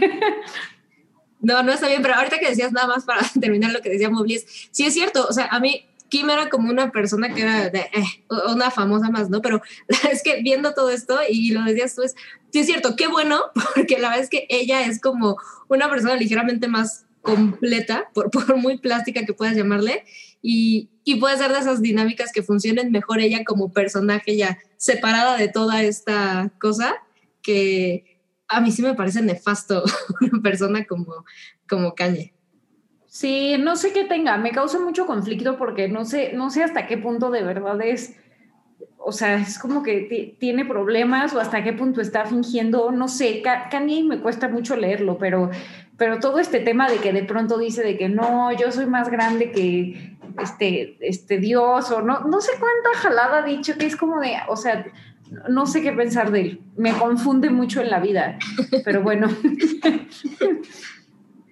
Así es. Ahí estaba en mute, discúlpenme. A todo mundo le ha pasado en la pandemia. Sí. Oye, oye, Cabri, ¿ya te regañaron? O sea, pusieron un super chat para regañarte, Lo, diciendo, lo vi, pero es que a mí no me salió el chat. Yo tampoco veo mensaje. ¿eh? te están regañando. O sea, me, re- entonces- me- me- me pusieron eh, Diego y Manuel, 50 pesitos. ¿Dónde aplico para moderador? Porque nadie se dio cuenta de que Gerardo Terán sí dejó mensaje. A mí no me salió. Yo Me salió tampoco veo el mensaje. Re- regrésalo, Gerardo. Lo Sí, que pasa y- es que creo, creo que Gerardo, por alguna razón, pone el dinero en el super chat, pero deja el mensaje en el sótano del Titanic. Ah, Oh. Creo que ahí, ahí lo, lo pueden, Ah, lo pueden sí, encontrar. aquí está. ¿no? Están Rose y Jack están bailando así. Oigan, Como por cierto, GIF. alguien en algún momento puso un mensaje que me decía que todos los perritos se mueren y solo quiero decir que qué poca. O sea, porque no está bien que me recuerden eso, pero bueno. No, no, no. Eso no está Bueno, es, bien. que hay, es que hay una película que se llama All Dogs Go to Heaven. O Bueno, sea, pero es incluso se mueren. es un eufemismo.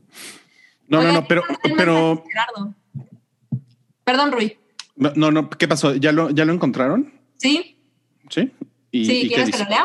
Dice, Sí, sí. para unas chelitas y para saber si a Rui le tocaron noches de trivia en el videocentro de la comercial de Valle Dorado. Ay, no, no, nunca me tocó eso, ¿eh? A mí me tocó el blockbuster de Valle Dorado, ya no era videocentro. Y había noches de trivia. En el blockbuster, ¿no? Oportunidades Había, había unas que tenían como un arco que, era como de Disney, ¿no? Y pasabas y estaba la sección infantil. ¿A Sí. quién le tocó eso? Sí, sí, sí, sí, claro. sí, es cierto. Recuerdos. Ay, eso está cute. Oigan, por cierto, ahorita que estaban hablando de, de, de que los perros se mueren y todo eso, eso es, eso es un, eso es un pensamiento muy horrible porque los perros no se, o sea, bueno, sí se Pensé mueren. que ibas a decir, eso es un spoiler. No, no, sí se mueren, pero se van al cielo, ¿no? Ya lo sabemos, ¿no? todos los perros se van al cielo. Pero además hay una, hay una página que yo cuando, pues, cuando empecé a ver películas con mi hija y era muy pequeña, ella sufría mucho cuando los animales sufrían ¿no? en, las, en las películas. Ay, sí. Entonces me encontré esta página que se llama Does the, Does, Does the Dog Die? Die. que se, la, que se las recomiendo mucho si ustedes tienen hijos, Un problema sobre con- todo, ¿no? O si son como Mobley que tienen problemas, ¿no? Esta es la página. Entonces, por ejemplo, ustedes pueden buscar ahí cualquier película, por ejemplo, Marley y yo. Marley, Marley y yo, y, y aquí dice, ¿no? sí, aquí viene todo, ¿no? Wow. Is there a dead animal? Bueno, me gusta porque además también habla sobre animales en general. Ajá, Sí. exacto. exacto. Porque la, la- la- la madrastra de Chocomiao, por ejemplo, es una persona que no, o sea, ya eh, entra en cólera cuando un animal muere en una película. O sea, y es muy, muy eh, efusiva. Güey, ¿qué onda, ¿qué onda con mi anuncio de Choco Crispis aquí? saliendo? Sí, qué pedo. Sí, ojalá Y chocolate abuelita.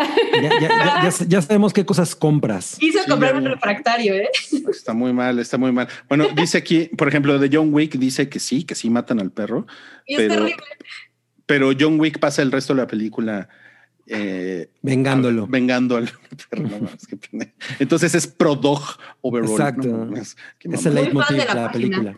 Oigan, bueno, ya, ya, ya casi termina este podcast. Nada más, bueno, pues eh, mientras estábamos pues preparándonos para este episodio, llegó la noticia de que este youtuber Rix, eh, que estuvo involucrado en el, en el escandalito de Nat Campos, ella, ella es una youtuber que lo denunció, o sea, lo, lo, lo balconeó por YouTube, pero además lo denunció legalmente, por lo que sabemos. Sí. Eh, pues, y pues a él, al parecer, ya le, ya le cayó el peso de la justicia. Sí, lo, lo arrestaron en, bueno, lo detuvieron en Pedregal, ¿no? En el En Pedregal. la, en- en la Ciudad de México. En, la sucedió. ciudad, en Mexico City, exacto.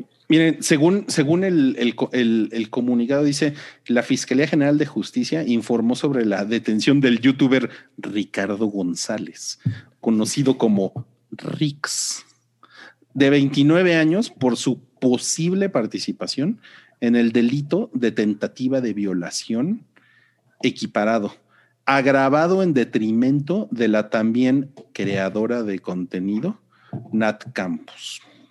Ya, eh, Eso, eso es a lo que se refiere Martin Scorsese, ¿ves? Cualquier cosa es contenido. Cualquier cosa es contenido. Autor- autoridades capitalinas señalaron que el comunicador fue llevado al reclusorio preventivo varonil Oriente. Oye, pero a mí me confunde el comunicador porque según yo el, el comunicador es Mariano Osorio, ¿no? Él es el comunicador. Pero no está con mayúsculas, no es él. ah, ok, ok, ok. ok. Es el, el editorial.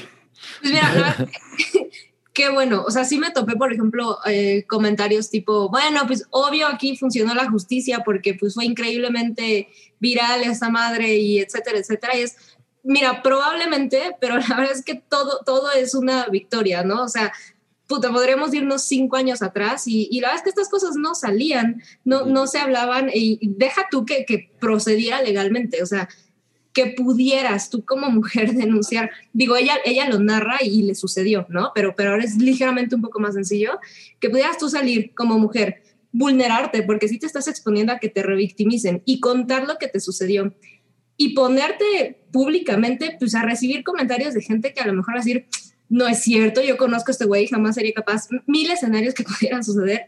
La verdad es que cualquier cosa se siente como, como una victoria. Y pues sí, si, si la gente lo quiere tomar como es que esto es un linchamiento, es una casa de brujas, o etcétera, etcétera, o es algo mediático, como quieran, ¿no? El chiste es que así debería de funcionar con todos los casos, porque además no es, pues esto es legalmente, ella presenta su denuncia, ya dijo lo que es, y, y el comunicado es en tentativa de, pues sí, es tentativa, ¿no? Ahora falta un proceso en el que digas, bueno, pues sí, lo van a encerrar, cuánto le van a dar, etcétera, etcétera, pero es así debería de funcionar, ¿no? Entonces, si esto sirve como ejemplo y fue increíblemente viral porque así se hizo, pues al menos es un, es un primer paso, ¿no? Digo, primer paso en, en, entre comillas, llevamos ya años con el Me Too y diferentes situaciones que pues solo nos hacen ver lo jodido que está todo esto y paso a paso. Sí. Mira, yo tengo algo que decir al respecto, pero me gustaría escuchar primero a Mobley. Justo, eh, estaba, bueno, estaba platicando con una amiga hace rato que decía que todos realmente tenemos como machismos arraigados, ¿no? O como actitudes machistas o comentarios machistas, o, sea, como que ahorita, digamos, no, no ha nacido ninguna generación que ya esté como limpia, ¿no? De- de lo que dejó de negativo el patriarcado, ¿no? Entonces, como que toca constantemente estar eh, cuestionándonos y eso me parece eh, muy bueno, o sea, como el, como el concientizarnos de que es algo que todos tenemos y que nos tenemos que cuestionar constantemente si estamos siendo inclusivos, si no tenemos como algún sesgo. O sea, eso me parece muy bueno porque creo que también eh, abre el paso a que, eh, pues, o sea, la redención, ¿no? A que, a que todos podamos, digamos, como aspirar a ser mejores personas. Eso lo digo en lo general. Hablando de este caso en particular, o sea, me, me parece que un crimen se resuelve en la corte y un crimen se tiene que denunciar. Y lo que me parece fabuloso de esto es que ya el hecho de que haya una, o sea, una, eh, digamos, un proceso legal implica que no se resolvió en la opinión pública, ¿no? Este, que, que sí es muy importante, pero al final esto, o sea, se tiene que denunciar. Entonces, eso me parece muy bueno porque yo creo que luego cuando se hacen denuncias públicas, pero no hay un proceso legal, que digo, yo, yo entiendo que es muy complicado, ¿no? O sea, no, no es tan fácil como, como decir, ay, bueno, ya mañana denuncio cualquier cosa, ¿no? Hasta, hasta como Cabri, ¿no? De me robaron la cartera, o sea, es muy difícil, ¿no? Entonces lo entiendo, lo entiendo, pero el tema es que cuando lo haces en la opinión pública hay muchas cosas que luego quedan entre, pues, o sea, con, con- dependiendo como el juicio moral de cada quien, ¿no? O, de la opinión de la mayoría. Y, y a veces no es lo correcto, ¿no? Eh, entonces yo, yo creo que qué bueno que hubo una denuncia, qué bueno que se resuelve en un proceso, qué bueno que, que- que estén hablando las, o sea, bueno, que, que sigan hablando las víctimas y que esto siga. eh, o, o los survivors más bien, creo que es una forma mucho, Claro. mucho más esperanzadora de ponerlo. Y, y simplemente me iría como con esa reflexión, ¿no? O sea, creo que, creo que todos, todos en algún momento hemos tenido comentarios machistas, hemos tenido sesgos, hemos tenido tal, y, y mujeres y hombres, ¿no? Y, y toca hacer una reflexión constante para que este mundo sea más amigable para, para todos. Qué bonito. Qué muy, muy, muy bonito, Mobley. Yo lo, yo, lo, yo lo que quería comentar es que em, mm, creo, creo que lo, lo positivo de esto es que, o sea, si, no, si nos vamos a lo, al sentido común, yo creo que todos, todos sabemos que este tipo de cosas suceden desde Uf. hace mucho tiempo, ¿no? O sea, nada más estoy hablando de lo que, de lo que yo sé que todos sabemos, ¿no? Y sucede desde hace mucho tiempo y como, como dice Sam, que, que salga a la luz ya es un, ya es un gran avance, ¿no?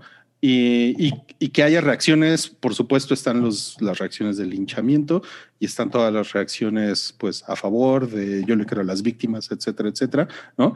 Pero que ya estemos como en un momento en el que por lo menos a este, a este señor que efectivamente, legalmente, no, no tenemos por qué decir que él es culpable, ¿no? Sin embargo, yo estoy hablando como desde, más bien como desde un lugar Jurídico. del sentido común, ¿no? Sí, o sea, jurídicamente, pues sí, hay muchas cosas que Claro. decir y yo no soy abogado, ¿no? Pero desde, desde un lugar en el que todos sabemos, si, si, si has vivido en este país durante los últimos 20 años, ¿no? Sabes perfectamente cómo son las cosas, ¿no? Entonces no nos hagamos pendejos. Entonces, pues sí, a lo mejor él es inocente, ¿no? Desde un punto de vista que les gusta legal, ¿no? Mm. Hasta que, inocente hasta que se demuestre lo contrario, ¿no? Hasta que se demuestre lo contrario, exacto, y, y todo lo que ustedes quieran. Pero eso no quiere decir que estas cosas no pasen, ¿no? Y estaba leyendo en la, en la, en la nota del, del periódico, que es del Universal, que cuando, cuando llegaron a, a detenerlo, él, él estaba grabando, él estaba grabando para un video de sus contenidos en YouTube y que levantó las manos y dijo que él es inocente y luego luego empezó como con este rollo, ¿no? Y, y sí es como un es un, es un momento bien cabrón, ¿no? O sea, es un momento bien cabrón porque como que como que parece que es como otro capítulo de algo que empezó hace algunos años, que fueron las denuncias, ¿no? Y que ahora se empiece a ver, aquí en México es muy complicado ver que realmente se, se llega a la justicia, ¿no? Sí. Y, y, o sea, sí es así como de wow, y es un youtuber, ¿no? Ya sé que alguien podría decir, ah, pero pues es un youtuber y los youtubers son retrasados mentales, ¿no? O sea, porque eso es como que lo que el 50% de la población, estadística sin comprobar, piensa, ¿no? De, lo, de, los, de los youtubers. Pero no mamen, es un, es un avance, ¿no? O sea, Sí. es, a, mí me, a mí me suena como algo chingón. Y, y, y también pone un precedente. O sea, Claro. sí, sí creo que pone un precedente y nos hace reflexionar y, y sin duda abre conversaciones que son súper necesarias de tener para Sí. todos. Sí, totalmente. Sí, eh, como borrar esa pequeña línea en la que, eh, porque lo vi con el comentario de, de gente que conozco y, y es como el, bueno, pero pues es que si estaban borrachos, o sea, ¿qué tanto puedes pensar que sí o no es de, pues, sí, la verdad es que como, la- sí, lo, lo va a sesgar, pero como hombres sí creo que manejan una flexibilidad como de moral o una línea bien delgadita que es como el, eso no es violación, eso no es intento de violación, y es como, esa conversación es la que es importante tener, esos comportamientos que, que parecieran inofensivos o, como, ay, bueno, todos cometemos estupideces, es el, no, se pueden perseguir eh, judicialmente. Yo creo que ahorita que estás tocando eso me parece muy eh, chingón eh, que, que sobre todo este tipo de personalidades que son muy importantes para cierto tipo de audiencia, audiencia que ahorita está empezando a florecer sexualmente o que en algún momento lo va a hacer, se, se sienten estos eh, precedentes para que ellos entiendan cómo funciona, en, eh, cómo funcionan este tipo de dinámicas, ¿no? Yo creo que todos hemos estado en una situación muy similar. Yo cuando estuve leyendo la declaración de ella, porque pues me le... Ah, no, fue un video, ¿no? Sí, fue un video. Me acordé mucho de una cosa muy similar en la que me pasó, en la que estaba yo muy, muy tomado con una chica que estaba muy tomada y que al principio ella parecía que quería eh, que ocurriera algo y empezó a, a ocurrir esta situación de no. No, no, no. Y yo, y yo dije, güey, y yo dije, esto no va a avanzar, ¿no? Y, y, y yo no- y, y cualquier cosa que yo haga eh, va a ser violentar a esta persona. O sea, eh, no, yo no puedo eh, pensar, bueno, pero ella quería, ¿no? O sea, no, no, no, no. Esto se- detiene aquí, güey. Yo me largo. ¿Qué chingados estoy haciendo aquí, no? Como rogándole. No, no. O sea, tienes que detener las cosas. En, en, eh, y, y- y yo creo que, es- que alguien que está buscando sexo no puedes estar tan pedo, ¿no? O sea, si estás muy borracho, güey, estás tumbado y fin, ¿no? Pero cuando estás haciendo algo así, tienes un cierto nivel de conciencia. Entonces, me parece que ese tipo de situaciones sí tienen que, que, que aterrizarse a cómo funcionan, a cómo funcionan en la, en, en la realidad. No hay una cosa de, no, pero tú estabas bien borracha, ni, ni te acuerdas. claro. No mames, ¿no? O sea, entonces, si esto evidentemente ya es que, como, como, como dicen ustedes, ya escaló a un, a un nivel legal y ahí es donde se van a comprobar o no, porque también puede ser que fallen en, a favor de él, a pesar de que sí han- hayan ocurrido cosas, porque eso es una cosa que ha ocurrido en muchas ocasiones Y que pasa mucho en México. y que pasan mucho en México, pero, pero ya se tiene que poner la luz y que ocurra entre dos personas tan importantes, eh, como alguien había puesto en el chat, no, pero es que ella es blanca, privilegiada. Bueno, o sea, sí, pero que ya empiecen a, ver- ese tipo de, mensajes, que ya que, la gente que comete este tipo de, situaciones sepa que puede llegar a existir un castigo, bueno, poco a poco hace que, se vea un poco la luz, ¿no? O sea, yo creo que todos tenemos, sa- sabemos qué estamos haciendo en determinados momentos y podemos usar las situaciones a nuestra ventaja o no. Y si aquí él lo, lo hizo, pues que se le castigue, ¿no? Además, yo siento que ellos sí tienen esta cultura de celebrar ese tipo de cosas, o sea, lo que hizo hace poco el, ¿cómo se llama? El de tus nalguitas eh, son mías. Ah, Eh, pues Luisito. Luisito comunica. O sea, por ejemplo, ese tipo de cosas que tú como, como Sí. persona que se dedica a la comunicación, el comunicador de Luisito, el pendejo ese, no sepa el gran mensaje cabrón que da algo así, neta está de la chingada. Y sí necesitamos que este tipo de cosas empiecen a, a tener ya una marca, ¿no? Un antes y después. Entonces, pues, ojalá Y a esto todos- se resuelva bien. Sí, sí, puedo agregar algo ultimísimo. Todos los que están en la comunidad que juegan, de verdad también tienen una gran responsabilidad. ¿eh? Otra, Sí. O sea, porque no saben de verdad. Bueno, no, yo creo que sí saben, pero pero es un lugar súper poco amigable para las mujeres, la verdad. O sea, cu- cuando yo estuve en Xbox me tocó ver cosas horripilantes, de verdad, de, de muchas personas. Y es súper ofensivo y es bien fuerte. Y, y la verdad es que, o sea, so- solamente es una invitación a que esto no nada más es, o sea, es, es parte de la misma cultura. Y si tú tienes una cuenta de internet, piensa muy bien lo que estás publicando porque de verdad puedes estar alimentando esta misma cultura que Claro. termine en casos tan trágicos como lo que estamos viendo ahorita. Entonces, conciencia de. Pepe Grillo, ¿eh? Sí, está cabrón. Sí, sí, sí. Ahora miren, lo, lo que nos interesa en el hype es la cultura pop. Ya saben que de repente nos, nos cruzamos con estos temas, pero porque es inevitable. A veces la, porque la cultura popó también. la cultura pop, Exacto, claro. cultura popó, sí. Pero es, es, un, es, un, es un gran síntoma que este tipo de temas estén saltando eh, en algo como YouTube, que es lo que es lo que más consume la, la, parte más joven de la audiencia, ¿no? Y que esté brincando de esa manera, ¿no? Ya lo hemos lo hemos platicado durante años en este podcast, eh, en, en, en, en, el cine y el Me Too y Harvey Weinstein, etcétera, etcétera. Y, y pero aquí en México es la verdad es que sí es un es un síntoma de que de que algo ya está verdaderamente saliendo ahí. Que, que todos estos cabrones que son los líderes de opinión de un chingo de gente joven, ¿no? Mucho, mucho más joven que los cuatro que estamos aquí. eh, y estén pasando estas cosas y como, y como dice Mobley, sean, sean, es increíble, ¿no? Que sean lugares difíciles y complicados para las mujeres. Eh, o sea, cosas como eh, el ambiente youtuber que uno pensaría, bueno, es, pues no es la televisión en los 80, ¿no? O sea, mm.